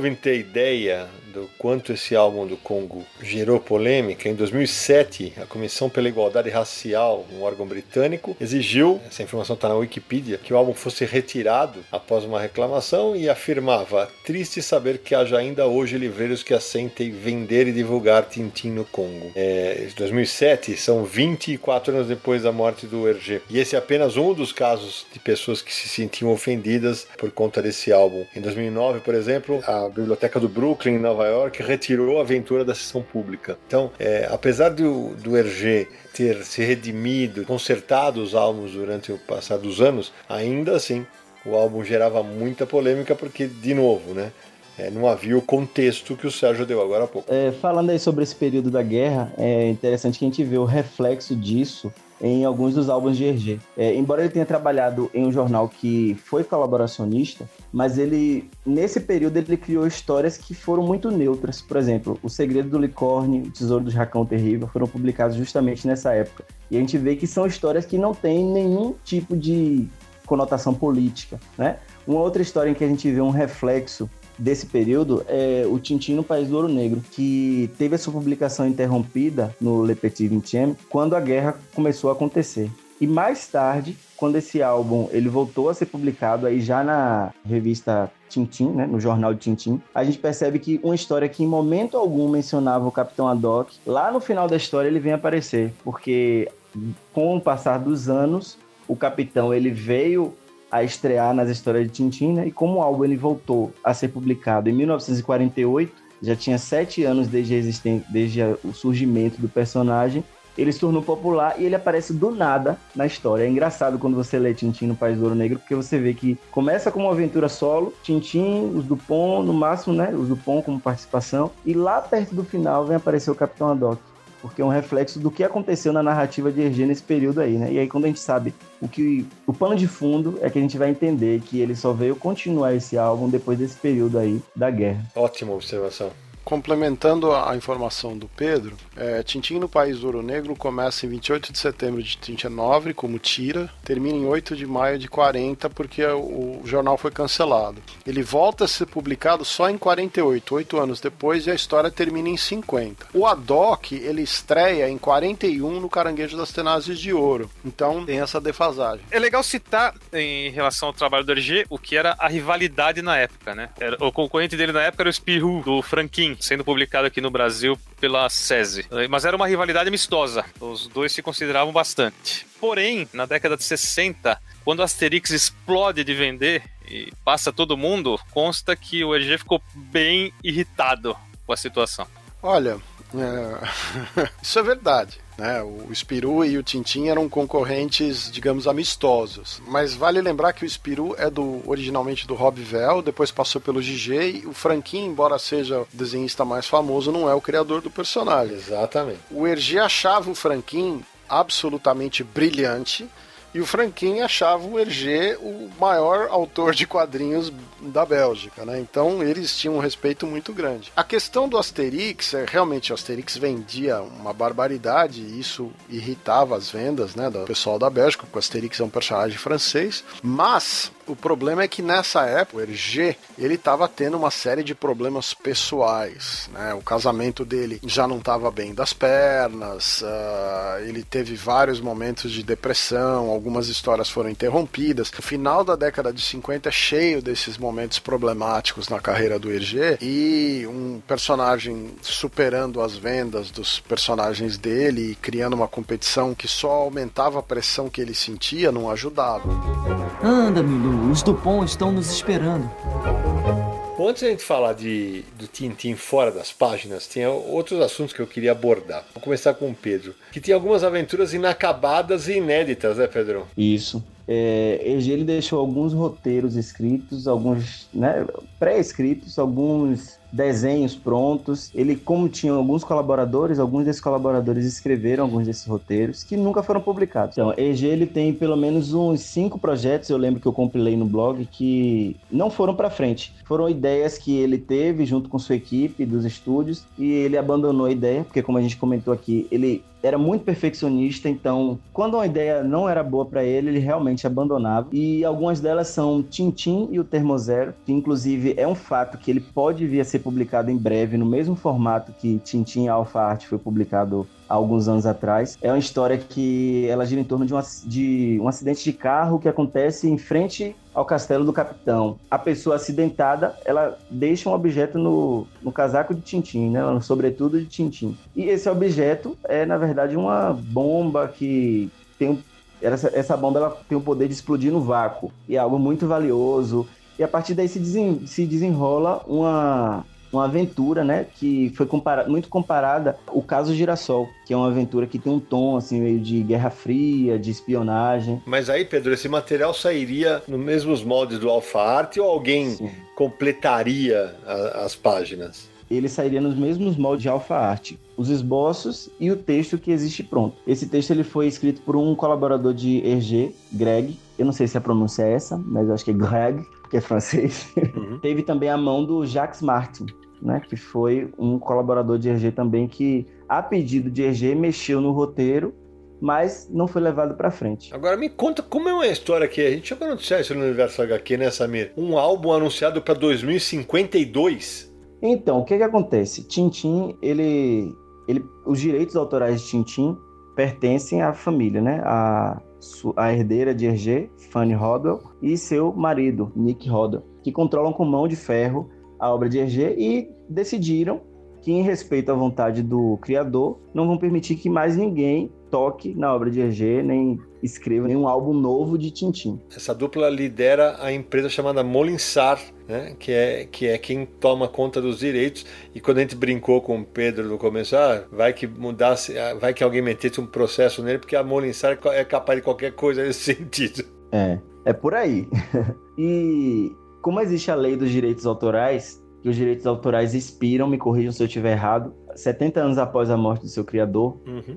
o Hergé morreu em 1983. Então, 70 anos depois, né, 2053, seria quando expiraria a, os direitos autorais da obra. E aí, uma manobra que a Molinsar ela encontrou seria publicar um álbum em 2052, na verdade, né? Existe aí uma polêmica se 2052, 2053, mas é por volta desse ano, para garantir que eles continuariam com os direitos. Mas assim, legalmente falando, ainda não se sabe se isso vai garantir nada lá na frente, né? Mas é uma, uma possibilidade que eles lançaram de manter os direitos com a Molunsar e não permitir que mais ninguém publique nenhum álbum, que Tintin não caia em domínio público e qualquer um possa fazer histórias de Tintin. Posso dar uma complementada nessas histórias conhecidas aí? É, existe a pista indiana, né, a pista dos índios, não sei como seria a tradução uh, disso, que é um projeto de 58 que lidava mais uma vez com a América e com os índios, que é um assunto que o Hergé gostava muito. Tem um projeto que era Nestor e a Justiça, no qual aquele mordomo do Capitão Haddock, o Nestor, ele é envolvido numa trama de assassinato, numa história de mistério e assassinato. Ah, tem uma história que chama As Pílulas, que é uma história que o Hergé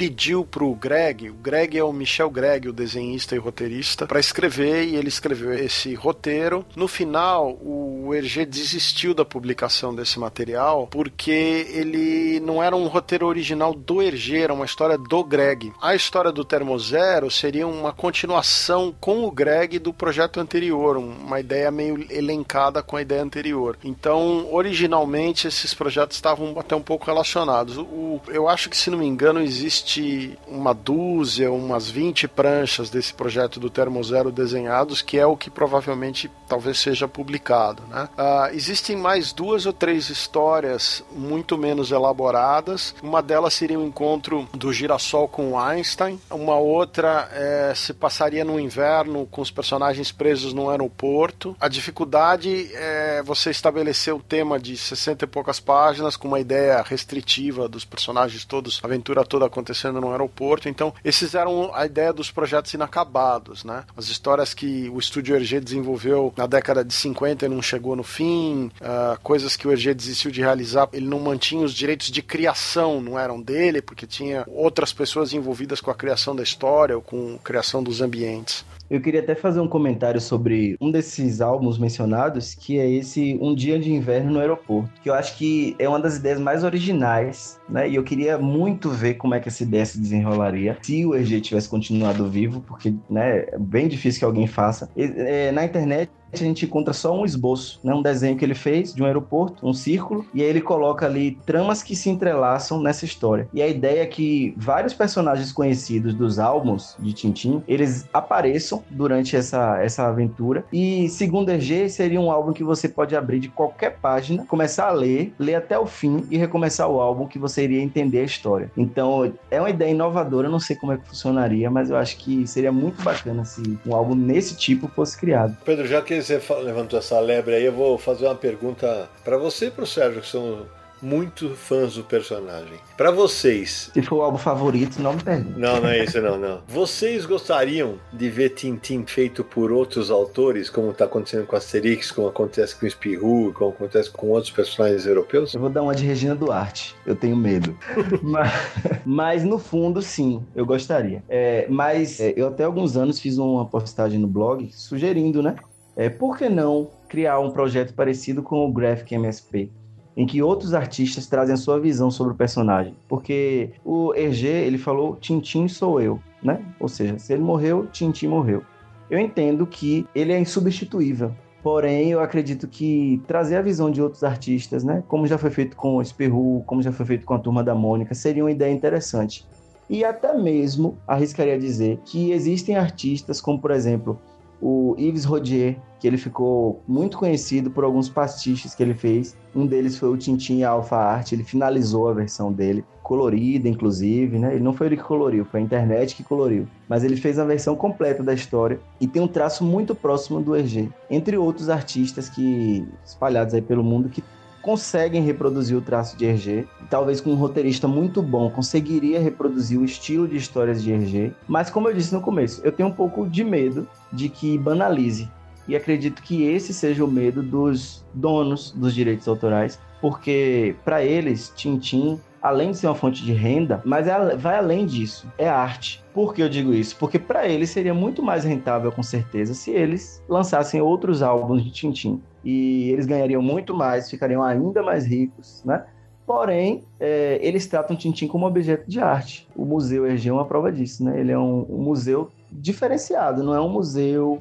Embora seja temático de um personagem de quadrinhos, mas eu nunca fui lá, mas os relatos que eu vejo de quem já foi, é de que ele é um, tem um tema mais sério, mais artístico mesmo. Então traz Tintin para essa pegada artística. Como eles têm essa visão, acredito que o lado comercial de lançar álbuns por um fim comercial dificilmente vai acontecer. Mas eu, como fã, que já li algumas vezes os 24 álbuns, em diferentes versões, inclusive, gostaria de ver novas aventuras. E você, Sérgio? Não tenho é, é essa vontade, não. Eu respeito muito. O Hergé disse em vida que não queria que as histórias continuassem. Eu tenho muito medo do que, do que o Pedro falou, que é a banalização do personagem histórias de qualidade menor. Concordo que existem artistas que saberiam imitar o traço, né? Mas o espírito das histórias do Hergé, o humor específico, eu acho que essas coisas acaba sendo realmente tornando uma coisa talvez banal. Perde um pouco da mítica. Você tem 20 e poucas histórias, está fechado ali, você tem que aproveitar aquilo, né? Agora, eu acho que, por exemplo, o Bob Demure, que trabalhou no estúdio durante 18 anos, é, fez, redesenhou a Ilha Negra, por exemplo, ele gostaria muito de ter desenhado e finalizado a história da Alpha Art, na qual ele participou inclusive do processo de criação do, quer dizer, de, de produção do roteiro e tal, acompanhou. Como o Hergé não queria que ninguém fizesse isso, na época a viúva, que é a Fanny Rodier, ela era, chamava Fanny Vlamink, que ela era colorista do estúdio, ela não deixou e continua inédito. Mas eu, esse é um, uma das, das poucas exceções que eu gostaria que se fosse concluído. Ou hoje o Johan Demur, que é o filho do Bob Demur, ou algum outro dos artistas, como o Yves Rodier, que você mencionou, existem outros artistas com um traço muito próximo, poderiam ter desenhado como forma de homenagem, uma tiragem especial, alguma coisa diferente, mas especificamente esse álbum cujo roteiro está pronto. Uh, outras aventuras eu não sou a favor. Com mil raios e trovões, vou enfiar seu chapéu pela sua garganta! Bom, a gente já falou um bocado sobre, sobre o Tintin nos quadrinhos, mas o Tintin também tem uma vida fora das páginas, né? nas adaptações. A gente já, é, a gente já falou um pouquinho da, da animação pela qual o Pedro conheceu o personagem, o Sérgio falou de uma mais antiga ainda, mas a gente teve outras versões, não é isso, Sérgio? É, verdade. Por exemplo, o Caranguejo das Tenazes de Ouro, das Pinças de Ouro, ele é a primeira adaptação, é, digamos, cinematográfica do Tintin. Ele é um filme feito com marionetes, 1947, é, com direção do Claude Missoni e do João B. Michels. Acho que é esse o pronúncio do nome. Depois você tem dois que o Pedro já mencionou, são o Mistério do Tozão de Ouro de 61 e Tintin e as Laranjas Azuis de 64. Tem a animação do Templo do Sol em 1969, que é uma animação que ficou bem famosa na época. Era um especial, inclusive envolvendo o Raymond Leblanc, que era o dono da Lombard e da revista do Tintin, e envolvido também com aquela produção de desenho de animação da Belvision. É, depois você tem aquele dos Lagos dos Tubarões, que o Naranjo também mencionou, que é de 1972, Tintin no Lago dos Tubarões. Vale mencionar que esses dois filmes foram lançados no Brasil pela Play Art é, em DVD. E além deles, foi lançado também um filme que, na verdade, é uma compilação de uma animação da Belvision, que é Tintim e o Caso Girassol, que saiu como o Caso Cálculo. Mas essa compilação é a compilação já do desenho animado, não é isso? É o que ele falou. Mas é de um desenho da Belvision, não é o da Nelvana. Ah, ok. Pra TV mesmo. É, fora do cinema, Sidão, é, o Tintim também teve adaptações para o teatro, para o rádio, para musical, né? É, vale lembrar aí que existe as aventuras de Tintim em 57, é, que é uma produção de adaptação dos livros, são com esses episódios de 5 minutos, né? Que já tinha falado da Belvison. Tem material que o Pedro mencionou. Depois você tem a produção de rádio na década de 90, que é uma produção até da BBC, da BBC Radio 4 com o Richard Pierce no papel do Tintin. Ele tem quatro jogos da Infogrames, que é uma, que é uma empresa francesa que é Tintin sur la Lune, de 87, Tintin ao Tibet, em 94, Tintin Le Temple de Soleil, em 97, e Tintin Objectif Aventure, de 2001. É, existiram também alguns uh, dramas de rádio do Tintin que foram lançados como long play, como gravações de cassete. Foram feitos na Bélgica, na França, no Canadá e lançados em alguns países, mas eu não tenho informações concretas de datas desses materiais, né? E mais recentemente teve o da Fran France Culture também, né? Da rádio France Culture. É, que foi uma, uma companhia, a Comédie Française, que fez um, uma adaptação de alguns dos álbuns de Tintin em rádio. Saiu de 2016 para cá. Até hoje eles estão lançando alguns episódios. Ô Pedro, a gente não pode deixar de falar, né? Acho que dá para classificar como uma novela, né? A relação do Peter Jackson com o Tintin, né? Sim, sim. A gente tem a adaptação de 2011 feita por Steven Spielberg, que a princípio foi anunciada como uma trilogia, né? É, eu lembro que no, no, princípio do blog, lá em 2018, o blog começou falando sobre o filme de Tintin. E aí começou com aquelas notícias, né? tudo que surgia aparecia no blog. Veio o filme, não teve o sucesso esperado, financeiramente falando, principalmente uhum. devido ao público americano. E de lá para cá, a gente tem aí o Peter Jackson prometendo a sequência. O segundo filme ficou acordado que seria dirigido por ele e produzido por Spielberg, mas até hoje, né, quase 10 anos depois, a gente ainda não tem a concretização desse Tintin 2. Apenas Peter Jackson confirmando anualmente que o meu próximo projeto será esse, mas ainda não aconteceu. É, esse, essa trilogia foi anunciada como Spielberg dirigindo o primeiro, Peter Jackson o segundo, e se eu não me engano, Spielberg dirigiria novamente o terceiro filme, animação em longa-metragem, né? Eles vivem falando que vão fazer, vão fazer, até agora nada de fazer o segundo. O primeiro filme custou 130 milhões de orçamento, é, a bilheteria total foi 373 milhões, sendo quase 300 fora dos Estados Unidos, né? 296 milhões para ser mais específico e nos Estados Unidos foram só 77 milhões, o que representa só 20% do total da bilheteria. E esse filme ganhou também uma versão em videogame, teve um jogo do Tintin lançado baseado nessa animação. Além de vários livros, né, produtos, álbum de figurinhas, né, enfim, foi uma franquia é, baseada na figura do filme. É, e falando sobre o segundo filme, o que a gente já tem de informação até agora é que uma vontade muito grande da dupla, né, Spielberg e Jackson, era levar é, a dobradinha é, As Sete Bolas de Cristal e o Templo do Sol para o cinema. E aí a gente tem uma incógnita, né? Como é que seria a introdução do professor Girassol nesse filme? O professor Girassol foi um dos personagens principais que não apareceu no primeiro. Ainda não sabemos. O que a gente já tem de informação concreta é que alguns anos atrás o roteirista, criador de Alex Rider, o Anthony Horowitz, ele concluiu a escrita do roteiro. Então hoje, Tintin 2 já tem um roteiro pronto escrito mas não, não, não existe confirmação se de fato vai ser o Templo do Sol. Spielberg já falou em outros álbuns, já falou a vontade de levar Rumo à Lua para o cinema, já mencionou até o Lotus Azul e confesso que eu tenho vontade de ver, principalmente para ver um dos maiores vilões, o Rastapópolis, no cinema. Mas a princípio o que a gente sabe é isso. Existe um roteiro pronto, não sabemos exatamente de que álbum, mas a grande chance é que seja o Tempo do Sol. Além do cinema, das animações, dos teatros, das rádios, o Tintin gerou uma infinidade de produtos. Se a gente parar para pensar, existe Tintin Shop, a loja do Tintin, né? é, tem em Londres, agora tem a loja do Tintim em Lisboa, é, na Bélgica, claro, evidentemente tem, na França tem. É, o Tintim já virou selo mais de uma vez, em 79, em 99, em 2001. O Pedro lembrava agora há pouco, por ocasião dos 90 anos, tem uma moeda, né, Pedro? Isso, foi lançada uma moeda de 5 euros, né, em comemoração aos 90 anos de Tintim. E aí tem uma versão é, prateada e uma versão prata e dourada muito bonita com uma cena de Tintin no Congo, Tintin e Milu em frente a uma fogueira. E agora aquela pergunta que não quero calar, Pedro. Você gastaria essa moeda se você tivesse ela? com certeza não.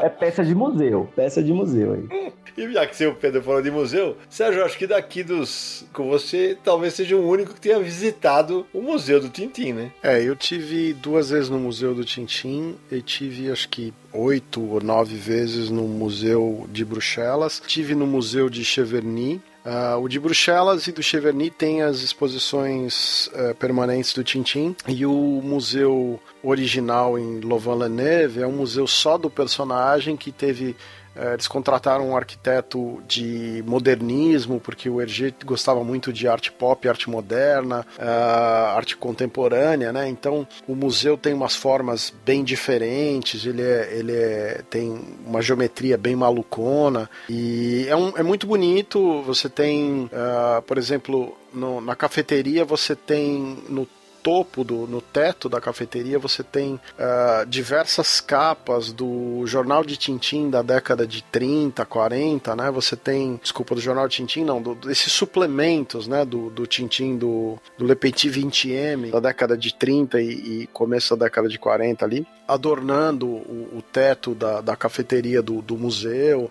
Você tem uma série de exposições permanentes, algumas exposições itinerantes do personagem que circulam nos dois, três andares. Você tem uma biblioteca, você tem material de consulta. É, é, é um museu bem legal. Ele não é barato, eu acho que para um museu europeu ele tem um preço um, um, pouco acima da média dos museus, eu acho. Tem uma loja. É bem frequentado, Sérgio? Tem muita gente? Olha, eu fui no ano da inauguração a primeira vez, então eu achei que ele ainda não estava muito cheio. Eu não fui na inauguração, que estava lotada. E na época ele, o, o, Nick Rodwell, que é o diretor da fundação, ele tinha brigado com os jornalistas, assim, um monte de porcaria acontecendo. Então isso também atrapalhou um pouco o lançamento do museu. Mas é, ele, ele tem um público relativamente grande ele continua numa atividade boa, eles divulgam muitas atividades. Esse ano mesmo teve uma exposição inédita do lançamento desse álbum As Tribulações do Tintim no Congo, que é um livro especial sobre esse álbum.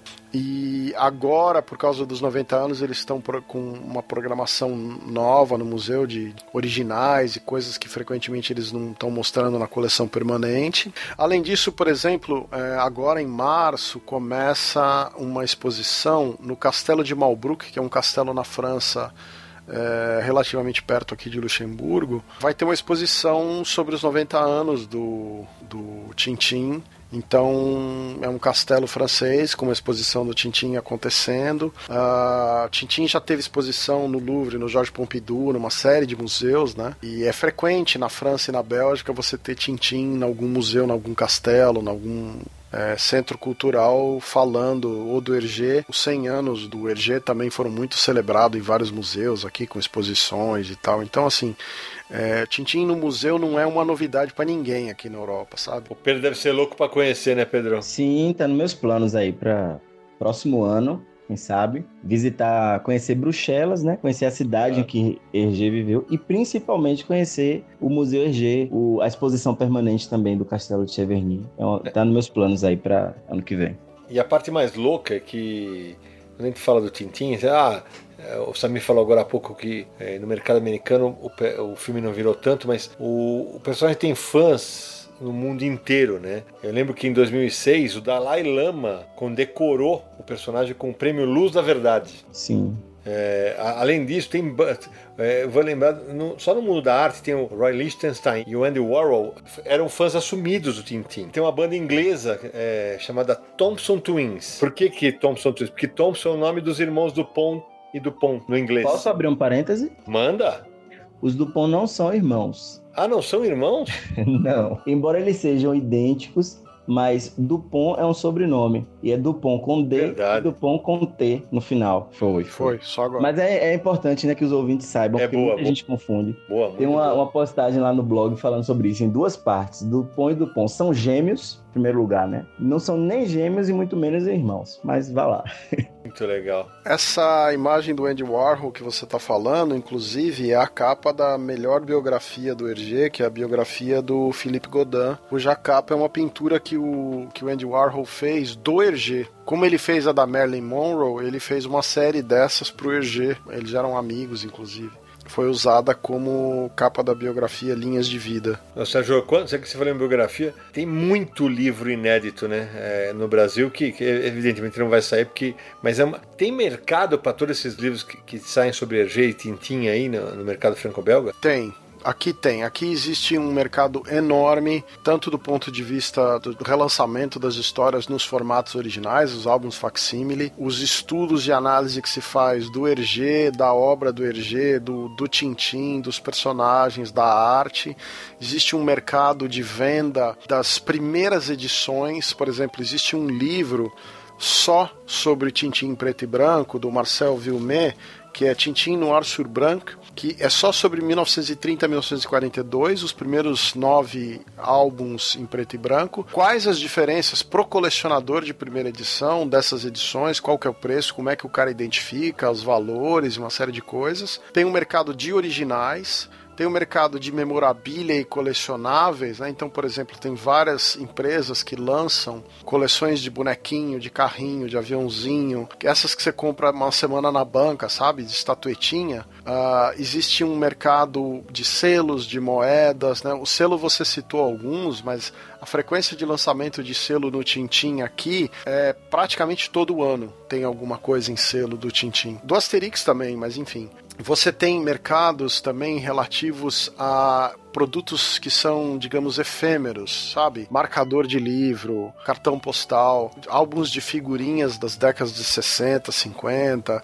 Existe uma série do desenhista do Blake and Mortimer, do Edgar Jacobs. Ele fez, quando ele trabalhava com Hergé, uma série que era é, Tintin e a História. Então era Tintin e a história do avião, Tintin e a história de alguma outra coisa, do navio, e cada ilustração tinha o, o Tintin fantasiado como um personagem da época e um navio da época falando daquele navio, falando daquele avião, falando daquele balão. Isso era uma série tipo uns postais, assim, umas figurinhas. Tem álbuns disso que são centenas de imagens do Tintin nessas situações. Então, o, o mercado de colecionáveis, você vai nos eventos, você, você não tem fim de coisa que você não sabe que existia. Eu, por exemplo, tenho aqui que eu, eu comprei na minha última viagem à Europa, eu comprei uma estatueta daquela série que é MPB, preto e branco. É, tem as estatuetas em formato. esses que saíram da Marvel e da DC também. Cara, é, é uma infinidade realmente. E, e sabe, já que você falou agora de tantas homenagens, mas também tem as homenagens pouco honrosas, eu diria assim. E vou passar essa para você, pro Pedro, que são as paródias, né? Ah, isso tem muita também. Sim, porque teve, tem uma paródia que saiu no jornal belga Le Patrie, que foi logo depois da libertação do país, da ocupação nazista, eles lançaram Tintin ao país de nazis no país dos nazistas. Era uma tira bem tosca, satirizando Hergé, né? Como a gente falou agora há pouco sobre aquela fase da colaboracionista. E aí eu lembro de depois da morte do, do Hergé, tem o Zanzan, o Zinzin, né? Tem Kim Kim. E assim, é, é, aqui eu tô vendo aqui na Wikipedia, por exemplo, tem o Tom Macari, é, que ele divide as obras em três grupos específicos: as pornográficas, que tem pra cacete tintim pornográfico, políticas e artísticas. Existe uma série de álbuns e paródias que são, por exemplo, Tintim em lugares que ele nunca foi, né? Então, sei lá, Tintim na Suíça, Tintim no México, Tintim não sei das quantas. Tem essas brincadeiras, tem as pornográficas que são muitas, tem as que tiram um pouco de sarro do Hergé do Tintim, como se eles fossem o equivalente europeu da Disney, sabe? Então tiram sarro do Império, do Tintim, existe um monopólio, do tudo é Tintim, Tintim todo ano, né? Mas também existem as homenagens. É, o Stanislas, por exemplo, ele tem um álbum que é o Hergé fazendo uma série de aventuras como se o Hergé fosse o Tintim, que é muito bacana esse álbum, tá certo? Uh, existe um, outras homenagens, por exemplo, o, o Yves Chaland, que é um desenhista francês que já faleceu, ele tinha um traço que era uma linha, uma versão moderna da linha clara, e ele tinha vários personagens que eram baseados e inspirados no, no, no Tintin e no Hergé. Então as séries que ele fazia eram todas homenagens, era um material original, bem diferente do Tintin, mas sempre era óbvio que você olhava e falava, puta, isso aqui é uma grande homenagem ao trabalho do Hergé, né? Então existe isso, porque ele influenciou tanto os franceses, os belgas, os espanhóis. Acho que a influência menor que ele teve, por exemplo, foi na Itália, né? A Itália tem muita gente, a influência do Tintin lá é menor. Na Espanha, nos países francófonos que a influência é muito grande. Né? E na, na Holanda também, né? O Pedro e o Nick Rodwell da Molinsar adora essas, entre aspas, homenagens, né? Pois é, eles meio que perseguem, né? Qualquer pessoa que tente fazer qualquer coisa com o uso da imagem, o uso indevido da imagem de Tintin. Tem relatos de pessoas que não chegaram a escrever pastiches ou piratas dos álbuns, mas o simples fato de escrever um livro e usar uma citação da obra levou um cara, por exemplo, o Bob Garcia, a vender a casa para pagar, para pagar uma indenização a Molinsar. Né? Então, para vocês terem uma noção de como é sério mexer com a imagem de Tintin, né? já houve alguns processos. Tem um artista também, um pintor dinamarquês, que são, ele não, não faz álbuns, ele pinta telas. É Ole Albert, o nome. Se vocês pesquisarem depois, vocês vão ver que são algumas imagens ousadas, né? Então retrata assim Tintin e a Doc normalmente ao lado de uma mulher, né? Em poses ou trajes sensuais. São, é uma arte bonita. Você vê os personagens com traços muito similares ao original mas que para os detentores dos direitos do Tintin, o Nick Rodel, a Fanny, é ofensivo, então eles metem o processo mesmo e aí quem quiser fazer tem que arcar com as consequências. Né? Eles chegaram a processar inclusive blogs de fãs e, e entidades tradicionais de, de Tintin, porque questionavam, essas entidades às vezes questionavam as práticas e as políticas do Mulansar de lançar álbuns mais elitistas, mais caros, de tudo de capa dura, tudo muito complicado, por que, que não tinha um material material mais acessível, então usava as imagens no, nos blogs e eles chegaram a processar esses blogs, numa tentativa também de calar um pouco as críticas contra a atual administração da entidade, né? Ele brigou com os jornalistas, então uh, criticava o, o, a cobrança de direitos das fotografias para divulgação e outras coisas assim. O Nick Rodel, ele não é muito bem quisto no mercado franco-belga. Não é nada bem quisto. É, ele não é nada. E agora, ele foi o cara que abriu a primeira loja do Tintin na Inglaterra, se não me engano, em Covent Garden. Então ele tem um histórico com merchandising do Tintin e tal. É que ele é considerado um cara muito mercantilista, um pouco fora do espírito do Hergé. Mas ele, a bem da verdade, ele mantém vivo, com fazendo muito dinheiro para ele e para Casterman, né? Esse império, né? E ele é casado com a segunda mulher do Hergé, que é a, que é a Fanny Vlamink, né? Bandidos! Canalhas! Miseráveis! O, Pedro, a gente falava fora do ar, acho que é importante a gente citar para o nosso ouvinte aquele outro lado do Hergé, de artista, né? De artista plástico, né? Isso. É, como muita gente sabe, o Hergé ele teve uma fase em que ele parou de produzir Tintim, né? Então foi até mencionado aqui pelo Sérgio anteriormente. É, o Hergé ele passou por uma fase depressiva, inclusive uma das fases de depressão da vida dele o levou a criar um dos álbuns que é um dos mais queridos pelos leitores, que é o Tintim no Tibete. Então, o Tintin no Tibete é um, é um dos álbuns de EG que foi criado nessa fase de depressão. Mas nessa mesma fase, uma fase que ele procurou se afastar até mesmo da, do, da movimentação, né, da cidade grande, foi morar um pouco mais distante, ele começou a pintar e hoje algumas dessas obras dele, algumas dessas pinturas são vendidas em leilão, né, é, a preços milionários, né? Custando alguns milhares de euros aí. Ô Pedro, eu tava fuçando no teu blog enquanto a gente tava conversando e eu achei uma curiosidade que eu gostaria que você ah, falasse com os nossos ouvintes, que é do ilustrador indonésio Jatmiko Edi Rahman.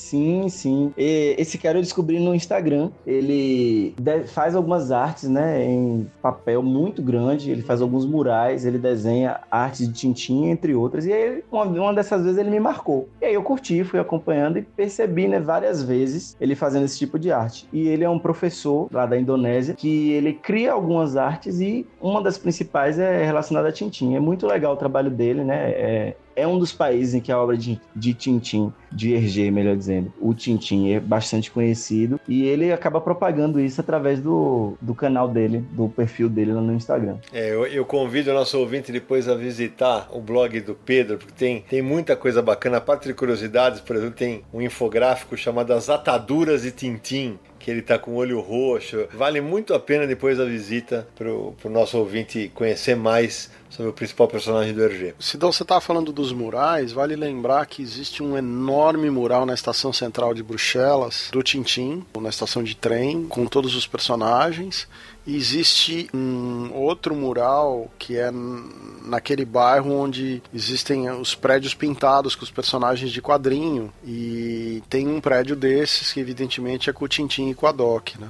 E Muito tem um legal. também do Quick Fluke, né? Numa outra região da cidade. Ah, sim. Sim, tem, existem vários personagens, Luke Luke, Quick Flip, mas do Tintin, um só daqueles, né? Eu queria fazer um comentário para essa parte que a gente estava falando da Morningstar, que é o seguinte, é, alguns anos atrás, o Nick Rodwell, ele tinha uma sessão no, no site oficial de Tintin, onde ele mesmo escrevia. E a assessoria da Morningstar cancelou essa sessão porque ele usava para atacar os jornalistas. E eu pude ter uma experiência, a experiência mais próxima que eu tive com a Mulansar foi uma vez que no Instagram do Tintin por Tintin, até sigam aí, Tintim por Tintim Oficial. É, eu publiquei a foto de um tênis customizado, muito bonito. Pegaram um All-Star, fizeram uma arte de Tintim. E aí eu vi no Facebook publiquei no Instagram. E uma série de pessoas curtiu e perguntou quanto custa, onde compra. Aí, um belo dia, quando eu penso que não, eu recebo uma mensagem privada de quem? Do perfil oficial de Tintim, pedindo para eu excluir essa imagem. Né? Por quê? Justamente porque é algo que fere né, os direitos de imagem, já que eles podem imaginar que a partir dali eu poderia comercializar ou indicar as pessoas onde comprar. Então foi uma experiência que eu tive mais próxima deles, foi esse pedido de exclusão. Fui lá e acatei, né? Excluí, não quero receber nenhum processo. Uau! A lembrar só que tem um, um, avião, um Boeing, que foi pintado com os motivos do Tintin também, numa comemoração. Vou, eu, se não me engano, o Universo HQ publicou um artigo disso. Sérgio, deixa eu te perguntar uma coisa. Você tem um álbum que foi lançado de O Caso Girassol, que a capa é em acrílico? Não Você tenho. Viu esse álbum? Não tenho. Eles lançaram uma edição que foi uma ideia original de Hergé, inclusive. O Caso Girassol é um álbum que a capa é um vidro quebrado, É, né? um vidro quebrado, Isso. é. E aí eles fizeram uma versão que é um acrílico representando aquele vidro quebrado. Ficou bem legal. Mas é, é uma daquelas versões de alguns milhares de euros.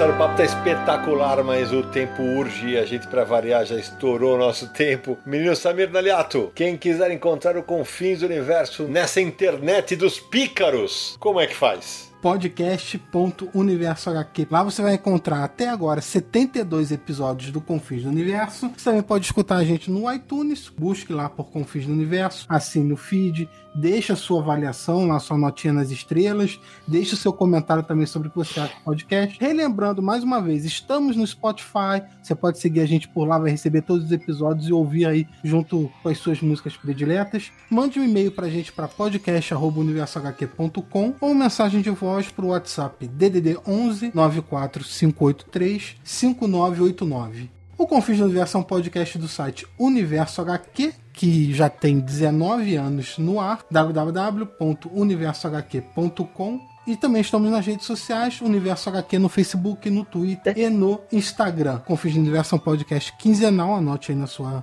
agendinha e também visite e divulgue nosso catarse, catarse.me barra universo HQ. É isso aí. Meu caro Pedro Brito, que prazer ter você aqui com a gente. Foi um barato esse papo. Parabéns pelo teu trabalho de dedicação ao Tintim, à carreira do Hergé. Muito legal saber que tem fãs que se dedicam dessa maneira aos seus personagens favoritos. Já sabe o caminho agora. Quem sabe numa próxima a gente faz um bate-papo ainda mais extenso. Muito obrigado. Eu que agradeço. Quero dizer que eu sou fã do trabalho de vocês. Já acompanho o Universo HQ muito antes de Tintim por Tintim existir. Mais de 10 anos anos. É, e foi um prazer para mim participar aqui do Confins do Universo com vocês. E quero deixar os contatos do blog para quem ainda não conhece, né? O, o blog é www.tintim com M no final, por Tintim com M no final.com. Eu tô também no Facebook, Tintim por Tintim Oficial, Instagram, Tintim por Tintim Oficial e Twitter, Brito com dois T's, underline TPT, Tintim por Tintim, a sigla. Então sigam, curtam, compartilhem, comentem, vocês vão ser muito bem-vindos, tenho certeza que vão gostar do conteúdo.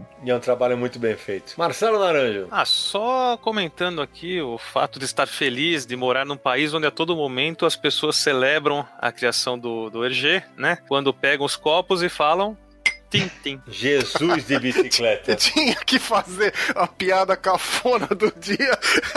Sérgio, hoje vou ser obrigado a xingar igual o Haddock, tá? Seu ornitorrinco! É, Retan des Alpes, como ele diz em francês. Meu Deus do céu, meu. Samir Naliato. Mandar um abraço para todos os ouvintes, todos os apoiadores do nosso projeto no Catarse. Agradecer ao Pedro, que somou muito aqui a discussão sobre o Tintim e sobre o Hergé. Finalmente conseguimos fazer um episódio sobre o Tintim, não é mesmo, Sérgio?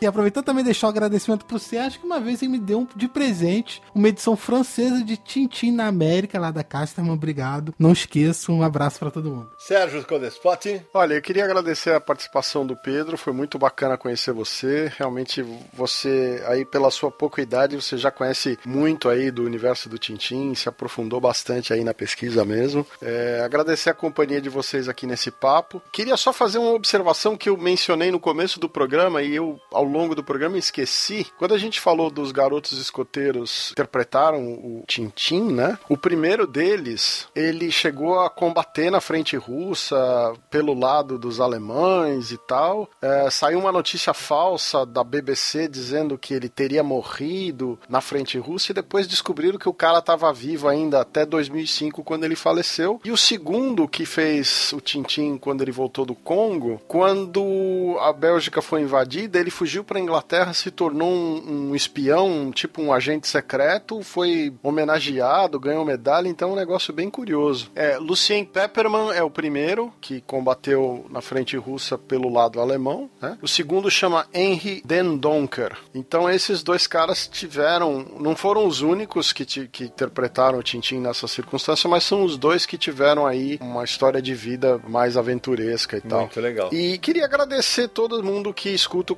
Confim os nossos patrocinadores do Catarse, da plataforma, e vocês que estão aqui escutando eu falar bobagem. Bom, eu vou agradecer ao Naranjo, ao Samir, ao Sérgio, a todo mundo que nos apoia. É um agradecimento especialíssimo ao Pedro por ter aceitado o meu convite. Eu fico muito feliz, muito feliz de verdade quando eu vejo gente que se dedica com pesquisa, que é uma marca do universo aqui. Então é muito bacana quando a gente vê que tem mais gente que segue nessa vertente. Parabéns, Pedro. É, e eu vou terminar é, na torcida para que os leitores e espectadores do mundo todo sigam viajando com as aventuras de Tintim por muito tempo. E a gente se encontra no próximo episódio de Confins do Universo.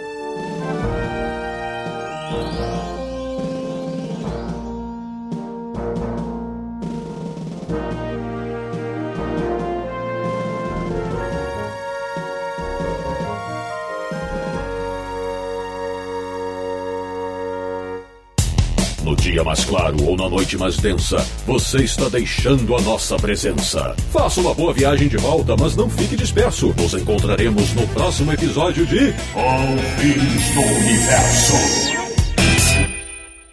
Este podcast foi editado por Radiofobia, podcast e multimídia.